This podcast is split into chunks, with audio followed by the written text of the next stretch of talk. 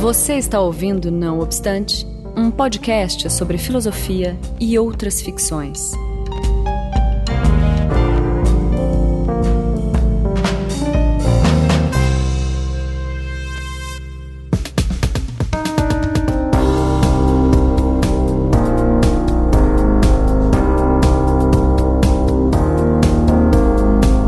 Começando mais um Cinema Não Obstante, eu sou Marcos Beccari e estou na companhia de Rogério de Almeida. Olá.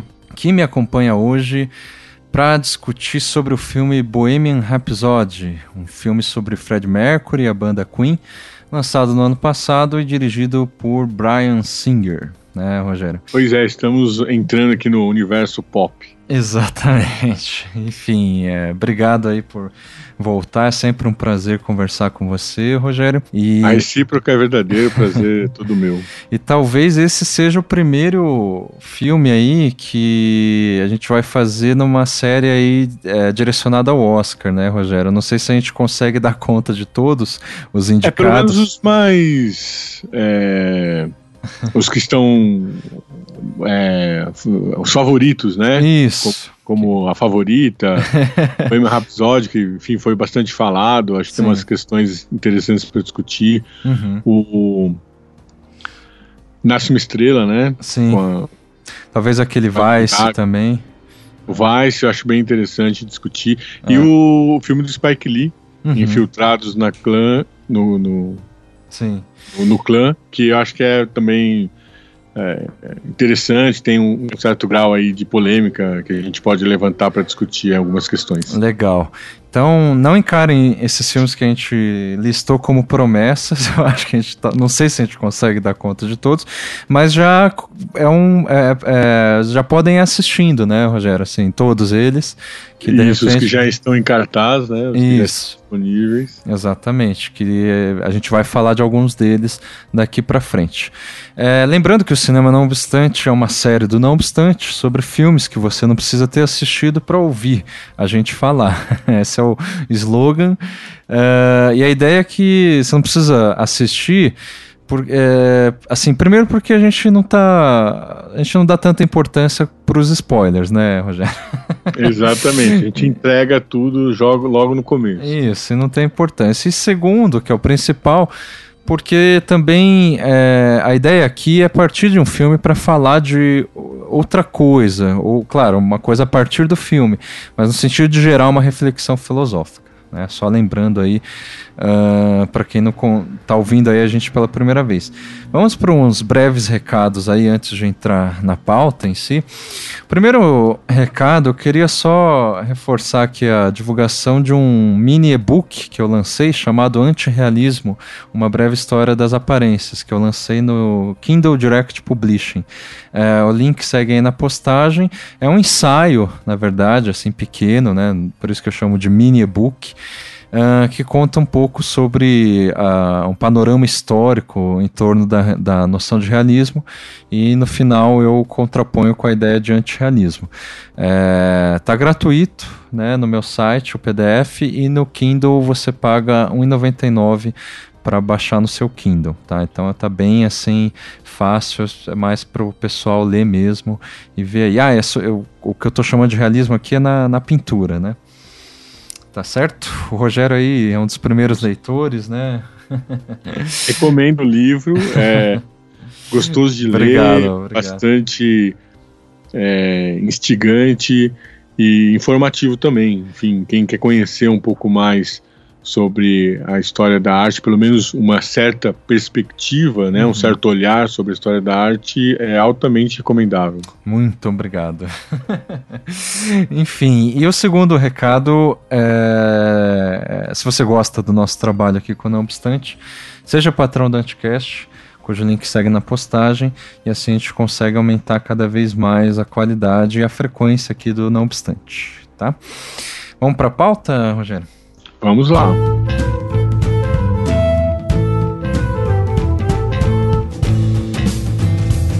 Bom, uh, antes de mais nada, eu acho que eu já posso adiantar que eu gostei do filme, mas eu acho importante, já que se trata não sei se a gente pode chamar assim, Rogério, de uma cinebiografia, né?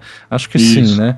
É, demarcar que eu não, eu não sou exatamente um fã ar, é, fanático do Queen. E eu sei que o Rogério, ele. não sei se ele é fã do Queen, mas ele conhece. Ele vai falar com mais propriedade do que eu. Sobre eu gosto bastante da banda. Uhum. E, e, desde, vamos dizer assim, é, o, o, momento que eu a conheci. Uhum. É, eu nasci em 73, a banda começa mais ou menos nessa época. Então. Ah quando eu, enfim, começo a ouvir já no início da década de, de 80, uhum a banda já tinha uma história, né? Já tinha ali um conjunto de músicas, já, já enfim, é, foi uma das primeiras bandas a fazer turnê pela América Latina, então veio ao Brasil antes mesmo do Rock in Rio, as pessoas se lembram bastante da passagem em 85 no Rock in Rio, Legal. que eu também, enfim, a, acompanhei, assisti Você estava lá? Não, não lá porque sim, sim. É, 12 anos, enfim, uhum. não dava para fugir de casa. Sim, claro. com, com, e arrumar o dinheiro suficiente para comprar ingressos, essas uhum. coisas, enfim. É, mas eu assisti pela televisão, foi enfim, exibido. Uhum.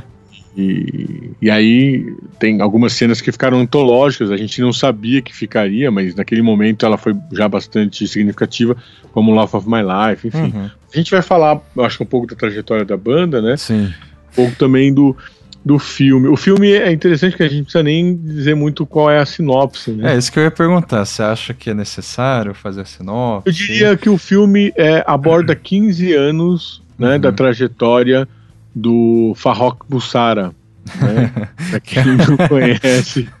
o nome original. Né? Isso, é o nome do Fred Mercury, né? Uhum. Então, o filme, o filme é centrado na figura do Fred Mercury, embora, claro, aborde, é, de um modo geral, a trajetória da banda. Sim. Começa em 1970 e encerra em 1985, uhum. é, no famoso, na famosa apresentação do Live, Live Aid. É, Aid, isso. É, Live Aid. Que, que, que se deu ali é, como, como um festival importantíssimo porque foi assistido por milhões de pessoas no mundo todo, transmissão Sim. simultânea e com um fim nobre, que era arrecadar uhum. recursos para as vítimas da fome é. na África. Depois se descobriu um esquema, né? Enfim, estou saindo do assunto aqui, mas um esquema de, é, de corrupção, isso aí, enfim. É, isso, isso a, a, acaba acontecendo, né? claro. né? isso só depois, bem depois do Fred Mercury morrer. Bem mais tarde. É. Ele, o, o, o, o filme, então, ele, ele tem esse é, período, e eu acho que é interessante a gente então tentar tratar assim do, do, do filme. Uhum. Então uh, ele, ele mostra o início do Queen, mas não mostra teoricamente o final, porque o Queen não acabou, né? uhum. né? Assim, o filme continua como banda, né? Tem, tem o, o, baixista saiu, mas tem um outro vocalista, mas é claro, assim, o, o período mesmo que interessa do Queen é com o Fred Mercury, e o Fred Mercury morre em 1991, uhum. vitimado pela, pela AIDS. É, e essa é uma questão interessante também de mencionar, porque é, o filme em si é, é, é, é, como posso dizer assim, o filme em si não, não, não tem grandes questões, uhum. a não ser a repercussão que foi, né, que houve a partir do filme. Né? Uhum. Eu quero dizer, o filme não é provocativo, ele não é Uh, enfim, é um filme comercial, sim. tradicional. Você está falando em termos da, da, narrativa dele, né? Assim. Biografia, sim, uma narrativa linear, sem. Sem maiores questões ali, sem muita profundidade, enfim. Mas houve muita repercussão a sim. partir do filme. Eu acho interessante a gente lidar com essa repercussão, porque ele seria justamente o ponto, uhum. né? Permitiria a gente discutir para além do, do, do, do, do filme. Né? filme é. Isso, por isso que mesmo quem não assistiu ao filme pode acompanhar a discussão. Uhum. E uma dessas questões é que o filme, enfim, não, não tratou da, da do período, né, enfim, da doença do Fred Mercury. Sim. Né, é, eu, eu, eu, vi também que o pessoal criticou que não, não tratou, assim, sei lá, de uma maneira adequada, é, o, o, antes desses 15 anos, o, essa, essa, essa coisa, sabe, ficou muito resumida a, a entrada do, do Fred Mercury ali no, na, na, na então banda Smile, né? Acho que. Isso.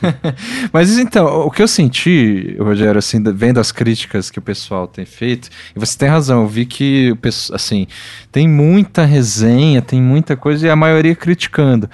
E a impressão é. que, eu, que eu tive é que a maioria é, é são fãs, digamos, fervorosos do. Ou pareceu, posso estar errado, né? Do Queen, porque a maioria das críticas é assim, ah.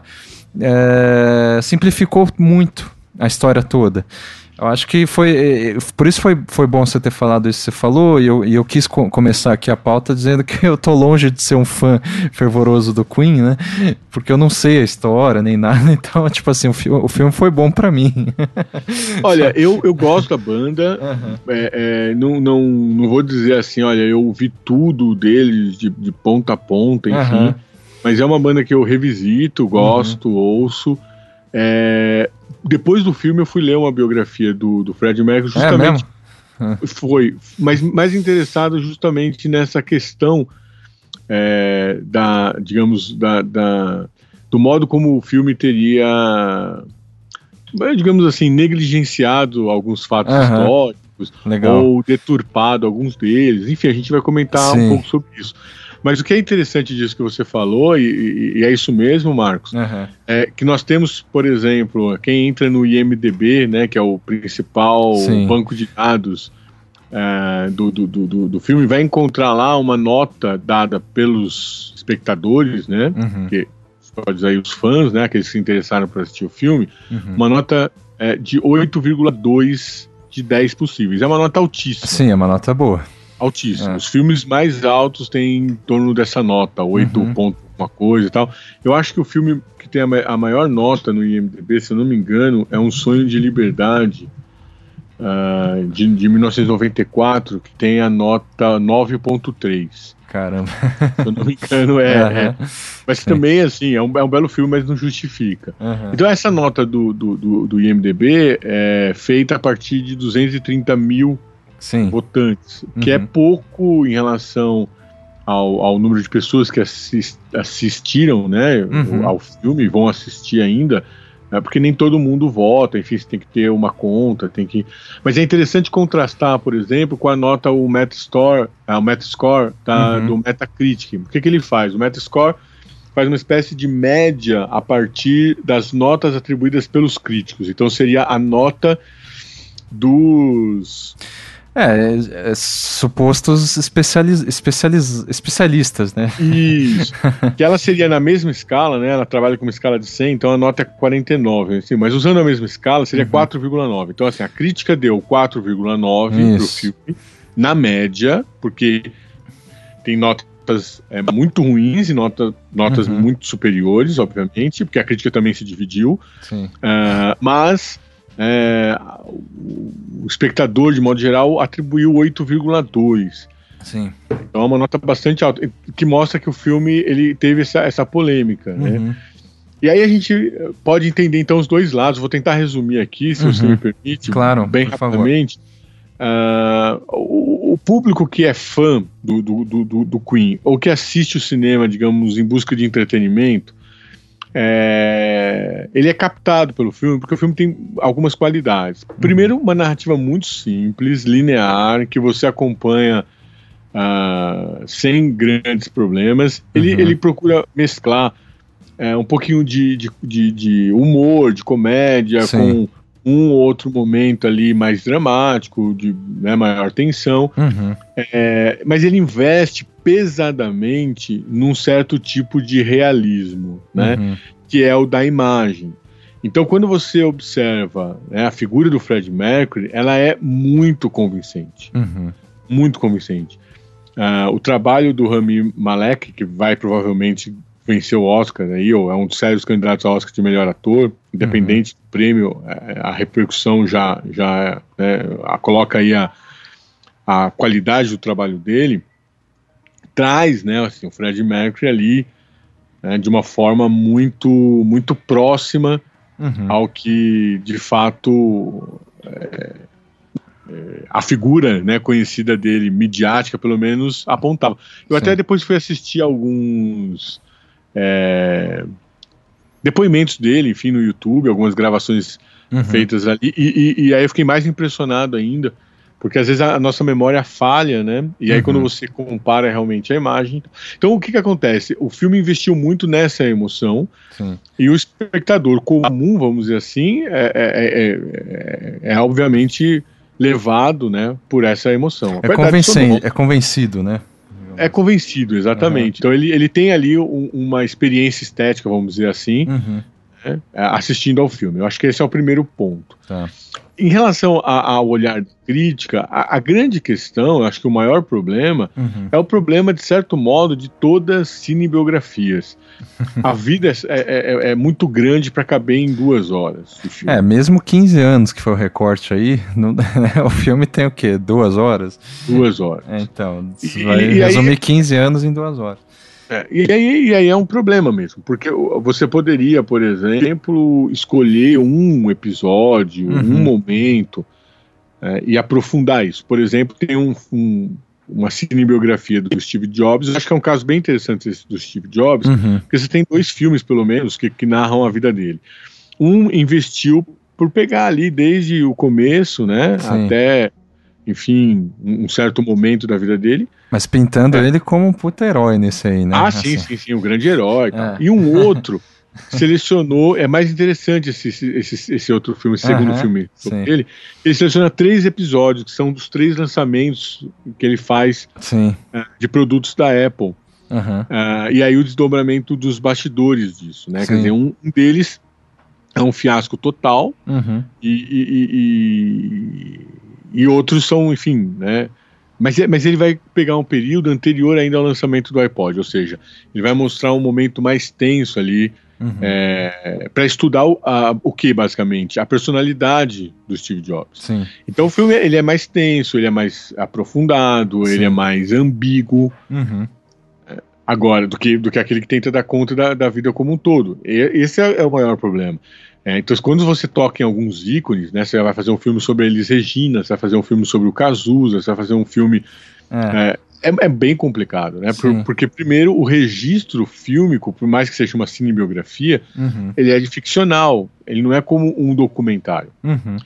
E, obviamente, o documentário também tem um certo olhar, mas ele pauta por fatos. Uhum. Já uma cinebiografia, não. Ele, ele, ele se organiza, vamos dizer assim, é, é, por cenas, né? Uhum, uhum. E ele tem que buscar a emoção de quem assiste, mesmo que a pessoa não conheça o biografado, que esse é um dos fatores mais interessantes da cinebiografia. Sim. Não sei, talvez as, as, novas gerações não conheçam efetivamente Fred Mercury, uhum. mas existem personagens que são muito difíceis de se retratar porque ele é muito conhecido para além daquilo que, que ocorre no filme. Sim. Então, quando a gente observa do ponto de vista da crítica, uhum. o, o, grande problema é que falta profundidade uh, na caracterização das personagens. Uhum. Acho que com exceção, talvez, do Fred Mercury, que aparece um pouco mais é, é, trabalhado. Uhum. Uh, o, o, filme, para dar uma certa leveza, para ter um certo humor, acaba exagerando um pouco Sim. sei lá, vou dar um exemplo aqui para não ficar. Tem um momento que há uma festa, o Fred Mercury chama todo mundo para festa, estão os três outros integrantes da banda sentados ali. E aí eles meio que se entediam com os excessos, enfim, da festa uhum. e aquela coisa mais dionisíaca e bebida para cá, bebida para lá, e dizem não, nós vamos embora para casa. Sim. É? Uh, como se fossem maridos é, fiéis, como se fossem pessoas avessas a, a, aquele ambiente que dos bastidores do, do, do rock e tal. Quer dizer, é, é, claramente ali uma cena é, absolutamente descabida. Ah, e cômica, né? E, e, o filme, de modo geral, ele pinta, e isso eu não sei se é verdade, né? Quer dizer, se, se era assim mesmo. Uh, os três lá da banda como per, é, personalidades muito diferentes do Fred Mercury. É claro que, assim, eu sei que o Fred Mercury era excêntrico, era uma, enfim, um ponto fora da curva. Só que dá a impressão que, sabe, os caras eram super caretas, como o filme retrata, né? Isso. E o Fred Mercury, enfim, é o único que tem um mínimo ali de, de sei lá, personalidade, assim. Os outros são é, puros músicos profissionais, assim. Isso, como se o Brian May fosse o, astrofísico, né? É, então, é, parece um professor, assim, é. isso, um, um, professor né, universitário que estaria ali envolvido. Uhum. Óbvio que não é nada disso, né? Assim, ele é, para além do que ele estudou e da sua formação, é, ele é um excelente músico, um músico dedicado, enfim, que tem um, um, uma técnica muito apurada uhum. e uma, uma criatividade que, enfim, né, ficou registrado aí ao longo do tempo. Uhum. Agora, tem um efeito cômico que você mencionou. Então, eu acho que ah, é, essa questão é, é, interessante de se pensar. Qual, quais são os efeitos que o filme busca? Uhum. Então, eu acho que a, a, a, crítica que foi favorável ao filme geralmente é, relevou é, essa falta de profundidade, vamos dizer assim, Sim. ou falta até de compromisso histórico com o filme, é, em prol é, justamente dessa é, desse, desse, efeito, uhum. né? Esse efeito que o filme busca causar no espectador, enfim, uhum. mais cômico, mais leve, mais é, descompromissado. Uhum. E ao mesmo tempo, enfim, né, tentando dar conta aí da, da, do que foi a banda e do que foi né, essa figura que é o Fred Mercury, que é uma figura única né, na, na história do, do rock. Sim. Uh, ou na história da música, se a gente quiser né, alongar. Uhum. E de outro lado, uma, uma, uma, crítica, enfim, não perdoou muito essa facilidade com que ele, com que o filme, né, foi é, resolvendo algumas cenas, entregando alguns momentos. Uhum. É, e é nesse sentido que eu vi, por exemplo, algumas críticas assim que o, o, o crítico ele faz questão assim de antes de tecer a crítica em si expor é, o quanto ele conhece, por exemplo, do Fred Mercury, assim, e daí ele, no sentido assim, ele vai relatando que o Fred Mercury não era exatamente esse cara romântico, nem tão excêntrico quanto parece no filme, nem tão revoltado quanto os pais, quanto parece no filme, e que no filme ele tá, tem muito pouco a dizer, como se fosse, assim, quando não tá cantando, ele é simplesmente um romântico que não fala nada, assim, não, e, mas daí eu fico pensando, lendo é, esse tipo de crítica, que, putz, o cara é um fã que ficou decepcionado, assim, porque, sabe, tipo, você uhum. transformou o meu herói, que é complexo, que é, enfim, uma pessoa, assim, é, que não cabe, num, num, né, no, e você simplificou isso simplesmente num personagem heróico, romântico. E realmente, assim, o, o filme trata Fred Mercury de maneira. É, não é exatamente romântica no sentido assim, é relacionado ao amor e tudo mais, porque isso não, não é, mas romântico no sentido da revolta com os pais dele, de ser uma pessoa, de se tornar alguém grande, né, de assim saber desde o início que ia ser um fenômeno grandioso na música e tudo mais. Né? Bom, aí você tocou, em, você tocou em alguns pontos importantes que uhum. eu acho que, que, talvez assim acabem balizando um pouco a crítica. Um, uma delas é essa própria ideia é, do, do, da vocação, né? Sim. Então a pessoa nasceu para ser uma estrela. Sim, né? sim. Então, como tudo apontava esse caráter, digamos assim, uhum. diferencial do Fred Mercury em relação aos demais. Bom, isso é, é, um, é um, um, construto, né? É um construto que, de alguma forma, é, tá ligado Sim. com uma certa expectativa e uma certa visão de mundo. Uhum. Então, é um pouco daquela ideia de que, por exemplo, uh, se nós nos tornarmos aqui o, o, um astro do podcast e for entrevistado pelo, pelo, pelo Fantástico, e aí quando nós ficarmos velhinhos, a gente ganha o prêmio Nobel né, de literatura oral. pelo, pela produção enfim, dos, dos, podcasts que nós estamos gravando e etc. Uhum. É, provavelmente alguém escreveria uma biografia ou faria um filme né, sobre a nossa vida dizendo. Falando que a gente nasceu para isso. Né? Nasceu para isso, entendeu? Então ia, ia, ia, ia colocar uma cena da, da minha infância eu brincando com um radinho ou fazendo qualquer coisa. Tentando digamos, imitar os locutores, né? Isso, brincando de locutor, alguma coisa é. assim. Quer dizer, é, eu tô brincando aqui, mas, mas para talvez chamar a atenção de quem está nos ouvindo, pro uhum. quão ridículo é esse tipo de narrativa, Sim. em que você vai colocar, por exemplo, um, um jogador de futebol uhum. como fadado desde a infância pela uhum. vocação de ser um jogador de futebol. Bom, futebol foi criado ali em 1900, mas ele só ganhou relevância mesmo com, a, com as Copas do Mundo a partir, vamos dizer aí, da, da, da, da, década de 30, 40, mas enfim, é depois da década da, da Segunda uhum. Guerra Mundial que realmente o futebol acende e se torna um negócio. O que eu quero dizer é que se a gente pegar, enfim, né, de Cristo para cá, para não ir muito longe no uhum. tempo, a gente teria então 1900 anos, Sim. né, em que todas as pessoas é, que nasceram vocacionadas para ser um craque de futebol morreram absolutamente desconhecidos porque ainda não tinham inventado o jogo. é, então, assim, é, se a gente for voltar no tempo, uhum. né, a música existe em praticamente todas as sociedades, né? Aqui Sim. eu tô, tô, tomando cuidado para não generalizar, mas eu acho que está em todas as sociedades, uhum, uhum. desde tempos imemoriais, ou seja, muito antes da invenção da uhum. escrita e provavelmente até da própria linguagem, Sim. da imagem, etc. Então, é óbvio que o talento musical, sendo ele nato ou não, e aqui bobagem a gente discutir isso, uhum. mas venha ele de onde vier, é claro que ele tem é, recepções muito distintas ao longo da história. É, até o século XIX não existiam, não existiam registros uhum.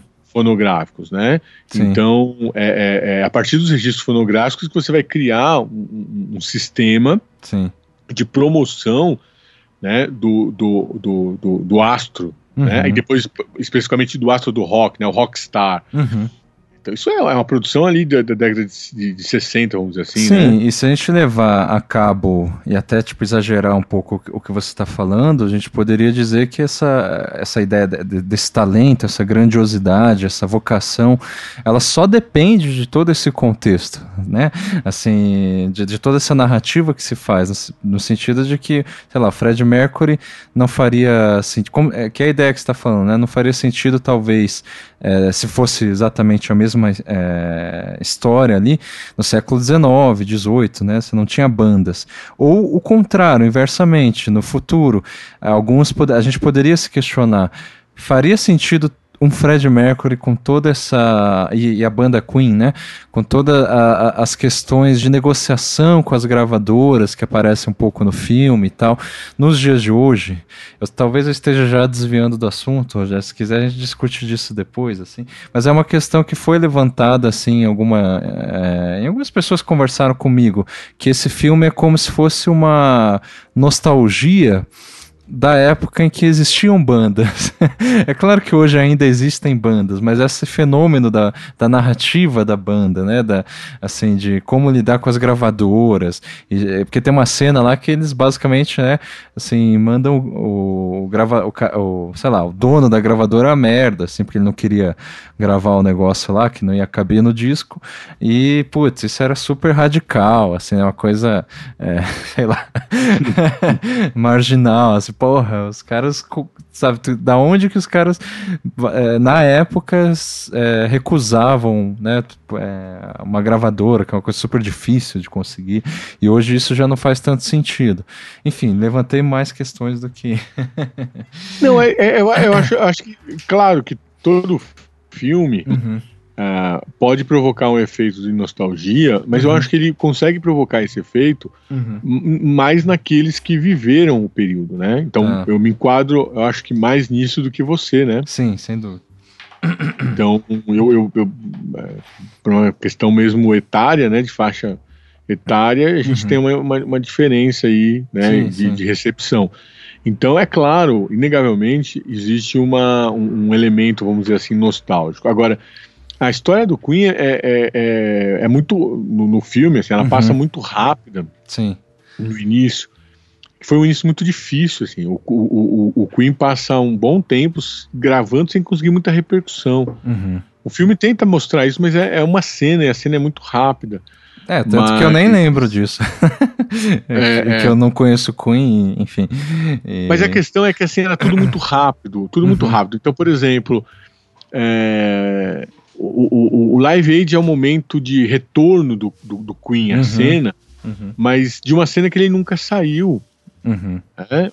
Se a gente pensar que, que aquela cena antológica do Love of My Life, uhum. ela se deu no, no Rock in Rio em 1985, em janeiro, quer dizer, como que a gente pode, ao, ao assistir a cena, né, do, do, do, de milhares de pessoas cantando a música, uhum.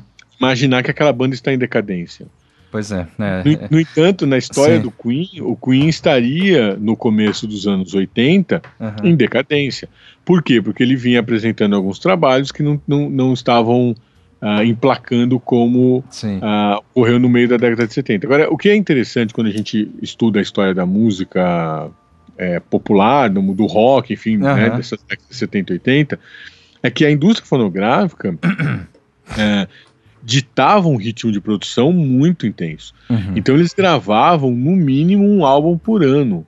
É. Hoje, você não consegue conceber bandas que fiquem 5, 10. Por exemplo, o, o, os Beatles, né, que é o maior fenômeno, talvez a gente possa dizer que, a, que, a, que as coisas comecem mesmo com, com Elvis, no sentido de, de, de, uhum. de ser um astro rock e tal. São, mas o, mas o, o Elvis foi fazer aqueles filminhos, Sessão da Tarde, né? Assim, uhum moço bem comportado, serviu o exército. Sim. Depois é, é, só em 70 que vem aquele Elvis que a gente uhum. né, acaba atribuindo ali a uma figura é uma mais recente. rebeldia, é, é. é mas, mas enfim.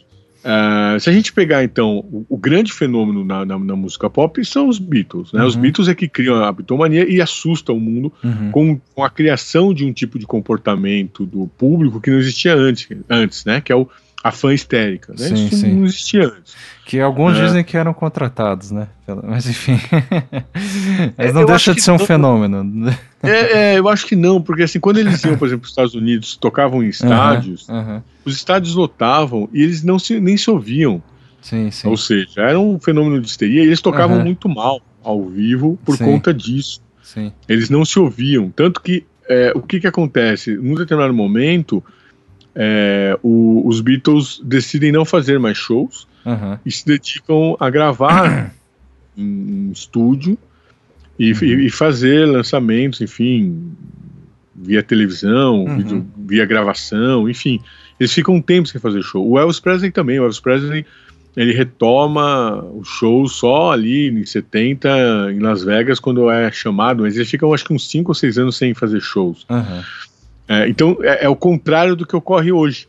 Sim. Hoje é muito comum artistas ficarem 3, 4, 5, 6 anos sem gravar disco, uhum. mas fazem show o tempo todo, ou uma boa parte do tempo, porque eles, enfim, é ali que eles vão receber o, o cachê, ali que eles vão tirar o dinheiro deles. Sim. Na época, não. Na época, a indústria fonográfica fazia circular muito dinheiro. Uhum. Claro, o Queen fazia os dois, né? Era estúdio, gravava o disco, ia pra turnê, terminava, voltava pro estúdio, gravava o disco, saía em turnê. Sim. Então eles tinham essa vida muito intensa. Então tudo acontecia muito intensamente. Então uh, os, os, Beatles duraram pouquíssimos anos, né? Uhum. As pessoas tendem a imaginar os Beatles né, assim, como uma banda que. Quer dizer, todos aqueles discos gravados foram um em cima do outro mesmo, Sim. um período muito curto. É, uh, mas os Beatles. certa intensidade, né? uhum. né? Eu citei os Beatles só para só dizer assim, que eles criaram uma espécie de modelo uhum. né, é, do, do, do, do, do popstar, né, assim, do, do rockstar, é, que de alguma maneira o Queen se encaixa. Sim, né? sem dúvida uma década depois, uhum. duas décadas depois. Sim, sim. Mas o. Apesar de ser só 10, 20 anos de diferença aí, né, entre os Beatles e o, e o Queen, quer dizer, não é nem tanto, assim. É, o contexto muda bastante, né? É, muda, muda bastante. A, gente já tem uma indústria. indústria é. Isso, porque a indústria fonográfica chega no auge, né? Uhum. Se a gente for pensar assim, em termos de faturamento, Sim. 80, 90 é, é, é, o grande momento deles. Eu acho que 80, assim, é o momento do rock. Uhum. Né? É um momento que, tanto nacional quanto internacional, mas é um momento que o rock fica Sim. em evidência é, comercial, né? Uhum. É isso que eu quero dizer. Não, então... E é então nesse sentido que hoje alguns falam que não, não existe mais banda, né? Se referindo, na verdade, a, não existe mais banda de rock. E é, é, é, é, claro que a gente sabe que existe, mas a, não existe mais praticamente a indústria fonográfica, né? Assim. Isso, a indústria fonográfica praticamente acabou, e é claro, o rock ficou Uh, é, é disperso, estilo. sim, é. Isso, um, disperso, estilo, um estilo entre outros, né? Não, não figura mais hein, né, como o grande estilo pop é, que era na década de 80 e 90. É, acho, acho, acho que mais 80 mesmo, né? Acho que 90 o último fenômeno, assim, uhum. grandioso foi o, o, o, álbum Black, né, do, do Metallica e, uhum. o, e o Guns N' Roses, né? Nossa, é. Quase, é, mas é. era um fenômeno comercial, né? Sim, sim, sim. Quase uma caricatura de banda de rock, né? É. O, Guns N' Roses já, já é uma caricatura da banda de rock. Meio né? decadente, assim, né? Já na proposta. Assim. E total, total. E maneirista, né? Maneirista. É, é. Ele tá re repetindo algumas fórmulas com exageros. Sim. Né? Mas voltando ao filme, eu acho que essa, aquela questão que se levantou, é, sei lá, sobre um suposto realismo e tal, eu fiquei pensando de filmes, digamos, semelhantes. De um lado, por exemplo, aquele filme do The Who, que já é super sessão da tarde, sabe? Não sei se você conhece esse filme do The Who, Rogério. O Tommy? O qual? É, eu, se eu não me engano, o nome do filme é The Who, mas posso estar enganado. Faz tanto tempo.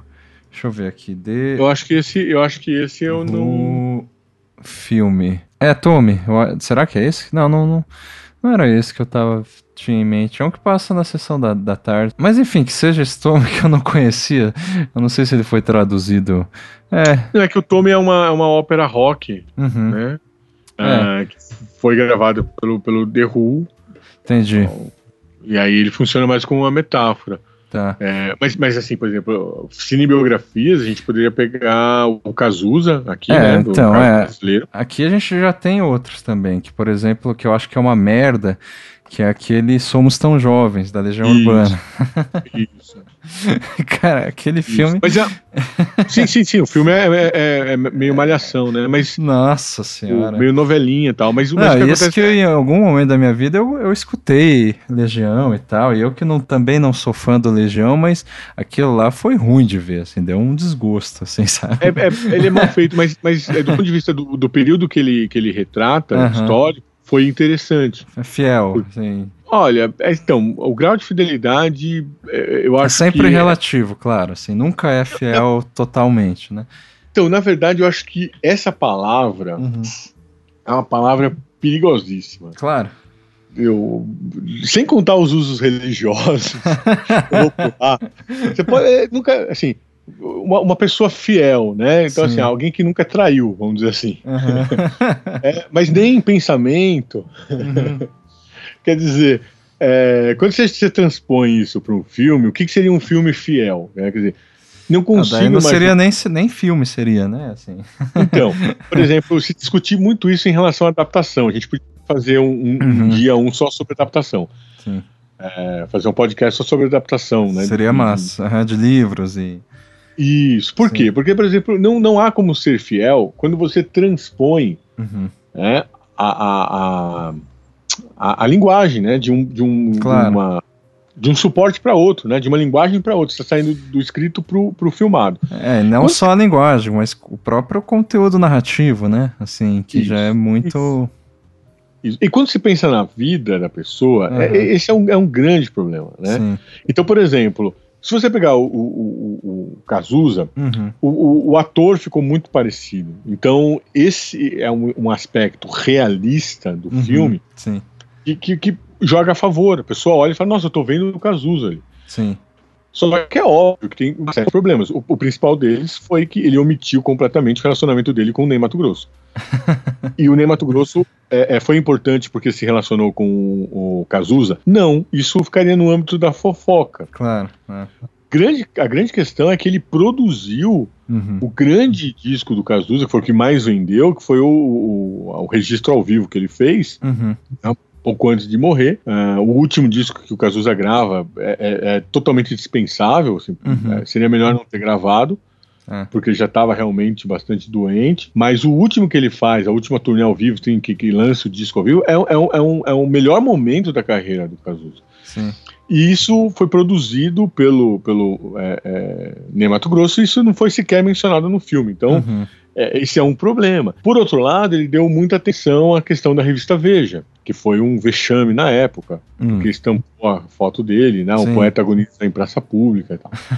É, então, é, é, é, aquela questão, assim, o realismo da imagem seduz mais do que essa uma pretensa fidelidade. Sim. Em relação ao filme, por exemplo, The Doors, The ah. Doors, porra. É, eu confundi, era, eu falei The Who pensando no The Doors. O The Doors, então. É. O The Doors, por exemplo, foi o filme do Oliver Stone. O Oliver Stone tinha ganho o Oscar com, com Platoon, uhum. tava no, no, no, auge. Fez Sim. o filme, o filme foi, foi, foi lançado, acho que em 90. É, então, é antigo. Tem, é. é 91, eu acho que é. Assim, sim, sim. Lançado em 90, 91. Por isso que eu falei Sessão da Tarde. É, é, é, realmente já, já tem aí um, uhum. um É, o filme de 91. É, e o, o Val Kilmer parece bastante o, uhum. o, o Jim Morrison, Jim Morrison é cultuado e tal. Enfim, é, as pessoas que conviveram com o Jim Morrison disseram assim, olha, aquela figura que aparece no filme não é o Jim Morrison, é uma, uma espécie de uh, Dioniso, uhum. contestador tal, que pulou diretamente da cabeça do Oliver Stone uhum. Que é justamente um sujeito mais engajado e até certo ponto, vamos dizer assim, mais revoltado, pelo menos que fez filmes sobre figuras revoltadas como Nascido a 4 de julho. E esse é, Jim Morrison que aparece lá no filme uhum. é, é, essa visão do, do, do Oliver Stone. Sim. Agora, todos os, os filmes, de, de, certa maneira, todas as cinebiografias vão cair nesse grande problema. Se ela procurar ser, vamos dizer assim, fiel a, aos fatos concretos que aconteceram na biografia, uhum. pode ser que ela seja como um filme totalmente desinteressante. Sim. No sentido de, de que não, não, ninguém tem uma vida é, é, suficientemente, né, cotidianamente interessante para dar um filme. Não, claro. Mas nesse sentido, uh, assim, além do, das críticas que fizeram assim contra o modo como o Fred Mercury foi retratado, como uma, sei lá, um adolescente revoltado que não tem nada a dizer, como se fosse um ignóbil talentoso, né? Enfim. Isso, mais vazio, né? É, é. E, e daí, enfim, quanto a isso, quanto a tudo que eu tô falando, não sei porque, eu, como eu disse, eu não conheço o Queen nem o Fred Mercury. Mas também, assim, é, o pessoal diz que o, o título, Bohemian Rhapsody, é, claro que a, a, além de ser uma, o título de uma das músicas e tal, que aparece ali no, no filme, é, dá a impressão, ou assim, suge, sugere que iriam tratar com mais, é, sei lá, com mais intensidade as festas, as drogas, o sexo, os escândalos que até aparecem ali no filme, só que, que segundo esses críticos e fãs, é o que marca de fato o Queen. Assim, pelo que eu entendi, o Queen realmente é, é isso aí, é, é, é, drogas e, enfim, na verdade todas essas bandas, né, na década de, de 80. Então, então, eu acho que é, então, eu acho que aí é um, é um, é um esforço para enquadrar num certo estereótipo. É, tal, então, né? mas daí a, a, crítica vem nesse sentido de, de, de, dizer que o filme tenta amenizar esse, esse fato desse, dessa, esse, é, excesso todo que era característico, apesar do estereótipo. De outro lado, também eu vejo é, o pessoal é, de diz que os outros três membros da, ban da banda, eles foram pintados de maneira ridícula, assim. Tipo, a, o filme não, não parece que ele se esforça parcialmente em mostrar que eles foram importantes para o Queen, né, e para o sucesso do, do Mercury, mas ainda assim o filme mostra que assim, sem o Mercury não, não haveria Queen. O que me é, parece. Isso é verdade. então, isso é verdade. eu também não sei dizer, né? Mas o pessoal diz que não, os caras eram muito fodas e tudo mais. Mas enfim, é óbvio que sem alguém não seria o Queen, enfim. Que eles trocaram também de vocalista e, e de, do, dos membros. E, e é, é, é, então, é, é, eu acho, por exemplo, acho essas. Uhum. É, bom, você sabe, porque assim como eu, Marcos, você é, estuda hermenêutica. E a hermenêutica é justamente é, o estudo né, sobre a interpretação. Sim. Então, é, se a gente seguir ali o, o Paul Ricoeur, ele vai dizer que toda interpretação é autorreveladora, né? ela revela de quem interpreta. Uhum. Então é claro que essas interpretações elas são é, justas na medida em que se tem uma expectativa, que é a Sim. própria visão que a pessoa tem do período e da, e da personagem retratada. Uhum. Né? Então é claro, se o filme é, é, investisse, por exemplo, num tom mais sombrio, uhum. num tom mais agressivo, é, excessivamente, vamos dizer assim, centrado na. Bom, primeiro que é, o filme ia mudar a faixa classificatória. Sim. É, é isso é... que, desculpa, só um parênteses, né? Ele gerou uma revolta no lançamento mesmo, né? Com o pessoal puritano aí, com o pessoal da... Não é nem puritano, é. Ah, é, tem o outro lado também que achou que o filme foi pesado, né? É, exatamente. É, não é nada nem um pouco pesado. Né? É, porque o pessoal é, descobriu com o filme que o Fred Mercury era gay, sabe? Pois é.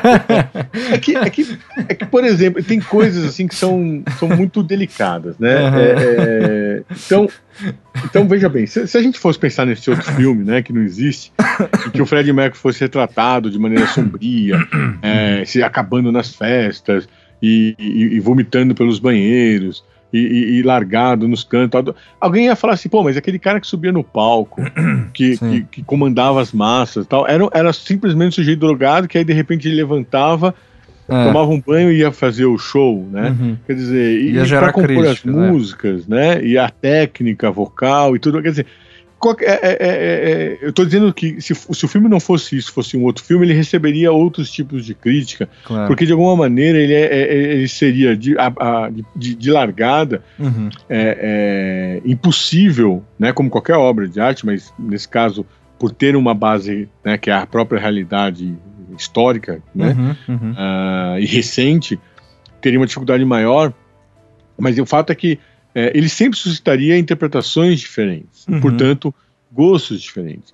Então, uma das questões, aí, eu acho que é interessante a gente discutir né, esse aspecto que foi apontado como uma crítica, pra, até para a gente entender como é que se como é que se tentam, uh, como se tenta, enfim, pensar o filme, né? Uhum. Então, uma delas é o seguinte: o filme é, tra ele, tra ele, trai a história, né? Então, ele não é fiel, ele é um, é um ele trai. Uhum. Bom, é verdade. Se você pensar, por exemplo, que você vai assistir o filme e vai poder contar a vida do Fred Mercury a partir do filme, você vai estar falando um monte de bobagens. Sim. Vamos citar algumas. Por exemplo, ele conhece a banda num, num, num, show, sai o vocalista e ele toma o lugar dele. Uhum. Isso não foi assim que aconteceu. Uh, ele já conhecia os integrantes da banda, eles tinham várias bandas, enfim, um tocava aqui, outro tocava ali e tal. E aí, num dado momento, ele diz: Bom, então vamos fazer um teste aqui, vamos, vamos ver se, se, se a gente consegue, enfim, fazer um som juntos. Mas eles já se conheciam. Uhum. Uh, um, um, outro, né, um problema de temporal. Ele está com a, com a sua esposa, Mary, uhum. na década de 70, porque eles ainda estavam casados. E aí ele mostra o, o, show em que todo mundo canta com ele Love of My Life. Bom, uhum. na América do Sul, enfim, no, é, no Brasil. É, ele só veio para o Brasil em 80 83, eu acho, 84, foi a primeira vez que, a, que o Queen se apresenta, mas aquela cena famosa mesmo, todo mundo cantando Love of My Life, uhum. se deu no Rock in Rio em 1985, que é a cena antológica. Então, claro que ele não poderia ter mostrado isso para a mulher. Mas o que eu acho que vem a, a e, e, e, incomoda, enfim, uhum. é o fato de que, primeiro, o Brasil é, é, estava totalmente fora do cenário musical, totalmente fora. É, o Queen é uma das primeiras bandas que começa a explorar é, América Latina, porque ela passa a se tornar lentamente é, uma, uma, uma, fonte interessante de, de, de, de grana. Uhum. Né? Inicialmente não era, é muito caro, muito custoso montar um show na América Latina é, em relação à possibilidade de, de, cobrar ingressos. Hoje o Brasil está em, na, na, mira, né, no mapa aí de qualquer banda que vai fazer turnê, porque leva muita gente, a, a, as pessoas pagam e é altamente rentável. Uhum. Mas na época não era rentável. Então ele, ele, começa a se tornar rentável a partir de algumas experiências uhum. feitas, inclusive, pelo próprio Queen, que vem. É, na época o Frank Sinatra também veio, enfim. Mas é, é o Rock in Rio é o, é o grande divisor de águas para bem e para mal. Tem muita gente que critica também, enfim. Mas o fato é que isso é, é, é deslocado temporalmente.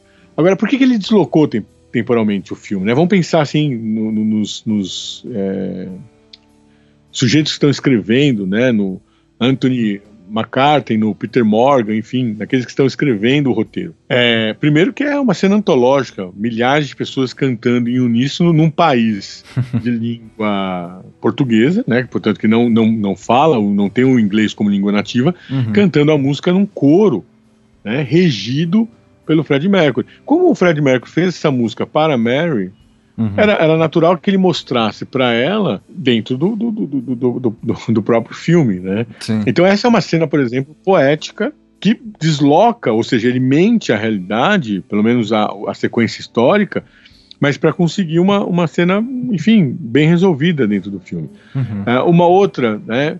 O, ele faz a, as notas iniciais do Bohemian Rhapsody no piano Sim. de costas, né? Ele toca de costas. Esse é tá o talento, né? Oi? Esse é o talento, né? Assim. Então, mas isso é um fato, mas então, mas esse, esse isso é histórico. Ele ah, é? de fato, é, ele de fato tinha o piano na, uhum. na, cabeceira da cama dele e era comum ele deitado esticar a mão uhum. e tocar. Bom, o que que acontece? É, ele está tocando invertido, né?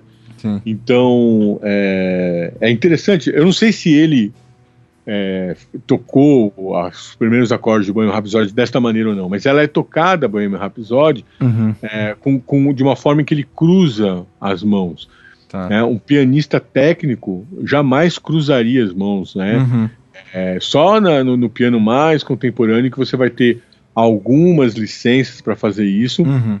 mas que também já é naquele, naquele, naquele aspecto mais contestatório. Mas o Sim. fato é que assim, o Fred Mercury tem uma formação clássica no piano, né? Um pianista, enfim, com uma formação mais clássica, uhum. que recebe na infância. Uhum. E que depois é óbvio que ele leva isso para as composições dele, embora ele toque de uma forma mais popular, mais né, rock mesmo, mais martelada, enfim, dentro da técnica né, do rock no, no, no, no piano. E, e, e, esse riff, enfim, que ele cria, né, essa, essa é, melodia que ele cria, que, essa harmonia que ele cria, é, uhum. é, cruzando os, os dedos, as mãos, é interessante, inclusive, do ponto de vista visual. Isso vai ser explorado no filme. Uhum. Agora, esse é o fato que era verdadeiro. Ele tocava mesmo com, a, com o piano que estava na cabeceira. É, personagens são fundidos num só. Então, tem algumas cenas que de fato não, não existiram. Por exemplo, aquela em que ele manda o produtor as favas, porque ele enfim, vai lançar de qualquer maneira o Bohemian Rhapsody, que tem seis minutos tal. Isso nunca, nunca aconteceu. Uhum. Teve uma resistência da gravadora em lançar uma música de seis minutos, que é uma coisa natural de qualquer gravadora que está mirando o produto e, portanto, o mercado. E as rádios não tocam realmente música de seis minutos. Uhum. Ah, mas isso aconteceu com Queen? Não, isso aconteceu com Legião Urbana. Faroeste Caboclo tocou desenfreadamente porque as rádios quiseram tocar. Sim. Mas a banda nunca imaginou lançar a música como música de trabalho. Uhum. Porque a música tem nove minutos tal. Mas, mas enfim, são fenômenos que acontecem. E, e, e, o, e, o, Queen, obviamente, não sabia que isso ia acontecer. Agora, no filme é interessante, porque essa, essa cena é, é recriada com o Mark Myers, que uh, participou do, da, daquele filme, foi traduzido aqui para o Brasil Quanto Mais Idiota Melhor, uhum. que tem a cena antológica dos quatro no carro, é, ouvindo Bohemian Rhapsody balançando a cabeça tal. Uhum. Que é uma releitura do, do próprio clipe original, que foi gravado para eles fazerem as apresentações ao vivo, em uhum. que entrava aquela, aquele intermezzo operístico, uhum. que o vídeo dava conta, enfim, porque entrava um playback, então eles tinham que mostrar que aquilo era um playback, que eles não estavam enganando ninguém, Sim. mas que não dava para reproduzir ao vivo. O fato é que, quando o filme foi lançado em 91, a música Bohemian Rhapsody voltou para acho que foi 90, 91, enfim, voltou uhum. para o primeiro lugar, voltou para o topo das paradas. Então o mesmo ator aparece no filme fazendo, né, justamente o outro lado, né, uhum. aquele que disse que a música ia fracassar. Sim. E é claro, o Amy Rhapsody volta agora em 2018 a ser número um, enfim, Sim. por conta do, do, do que o filme faz. É, Apesar vários... só um parênteses, teve gente que criticou que a música não é tocada é, é, integralmente no filme, né? Tipo assim, em toda. É como se alguém não conhecesse, né? É, então, enfim. Ou não, como se alguém depois não, não, não, tivesse curiosidade de voltar e ouvir a música. Também, como... também. Agora, é, é, é, assim, não é um documentário. Uhum. O filme não é um documentário. O, o documentário vai sempre ter problemas também, uhum. ou seja, vai sempre suscitar discussões também, porque você elege determinados recortes. Então, por exemplo, o documentário da Nina Simone mostra o quão depressiva ela era, uhum. revoltada, agressiva. O da Amy Winehouse, por exemplo, que Sim. é um belíssimo documentário. É, o da Nina mostra... Simone também é legal, eu acho. Enfim.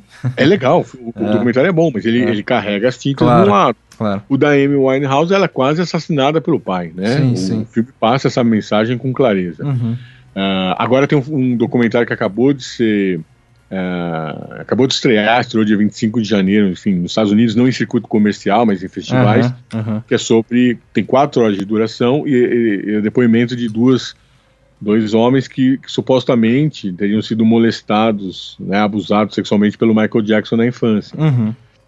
Então isso vai, vai de novo causar ira de fãs, etc, etc. Sim. Porque assim, ah, o documentário não mostra o outro lado. Né? Mas o outro lado está enterrado, né? e essas questões Sim. de sexualidade vão sempre ficar escondidas.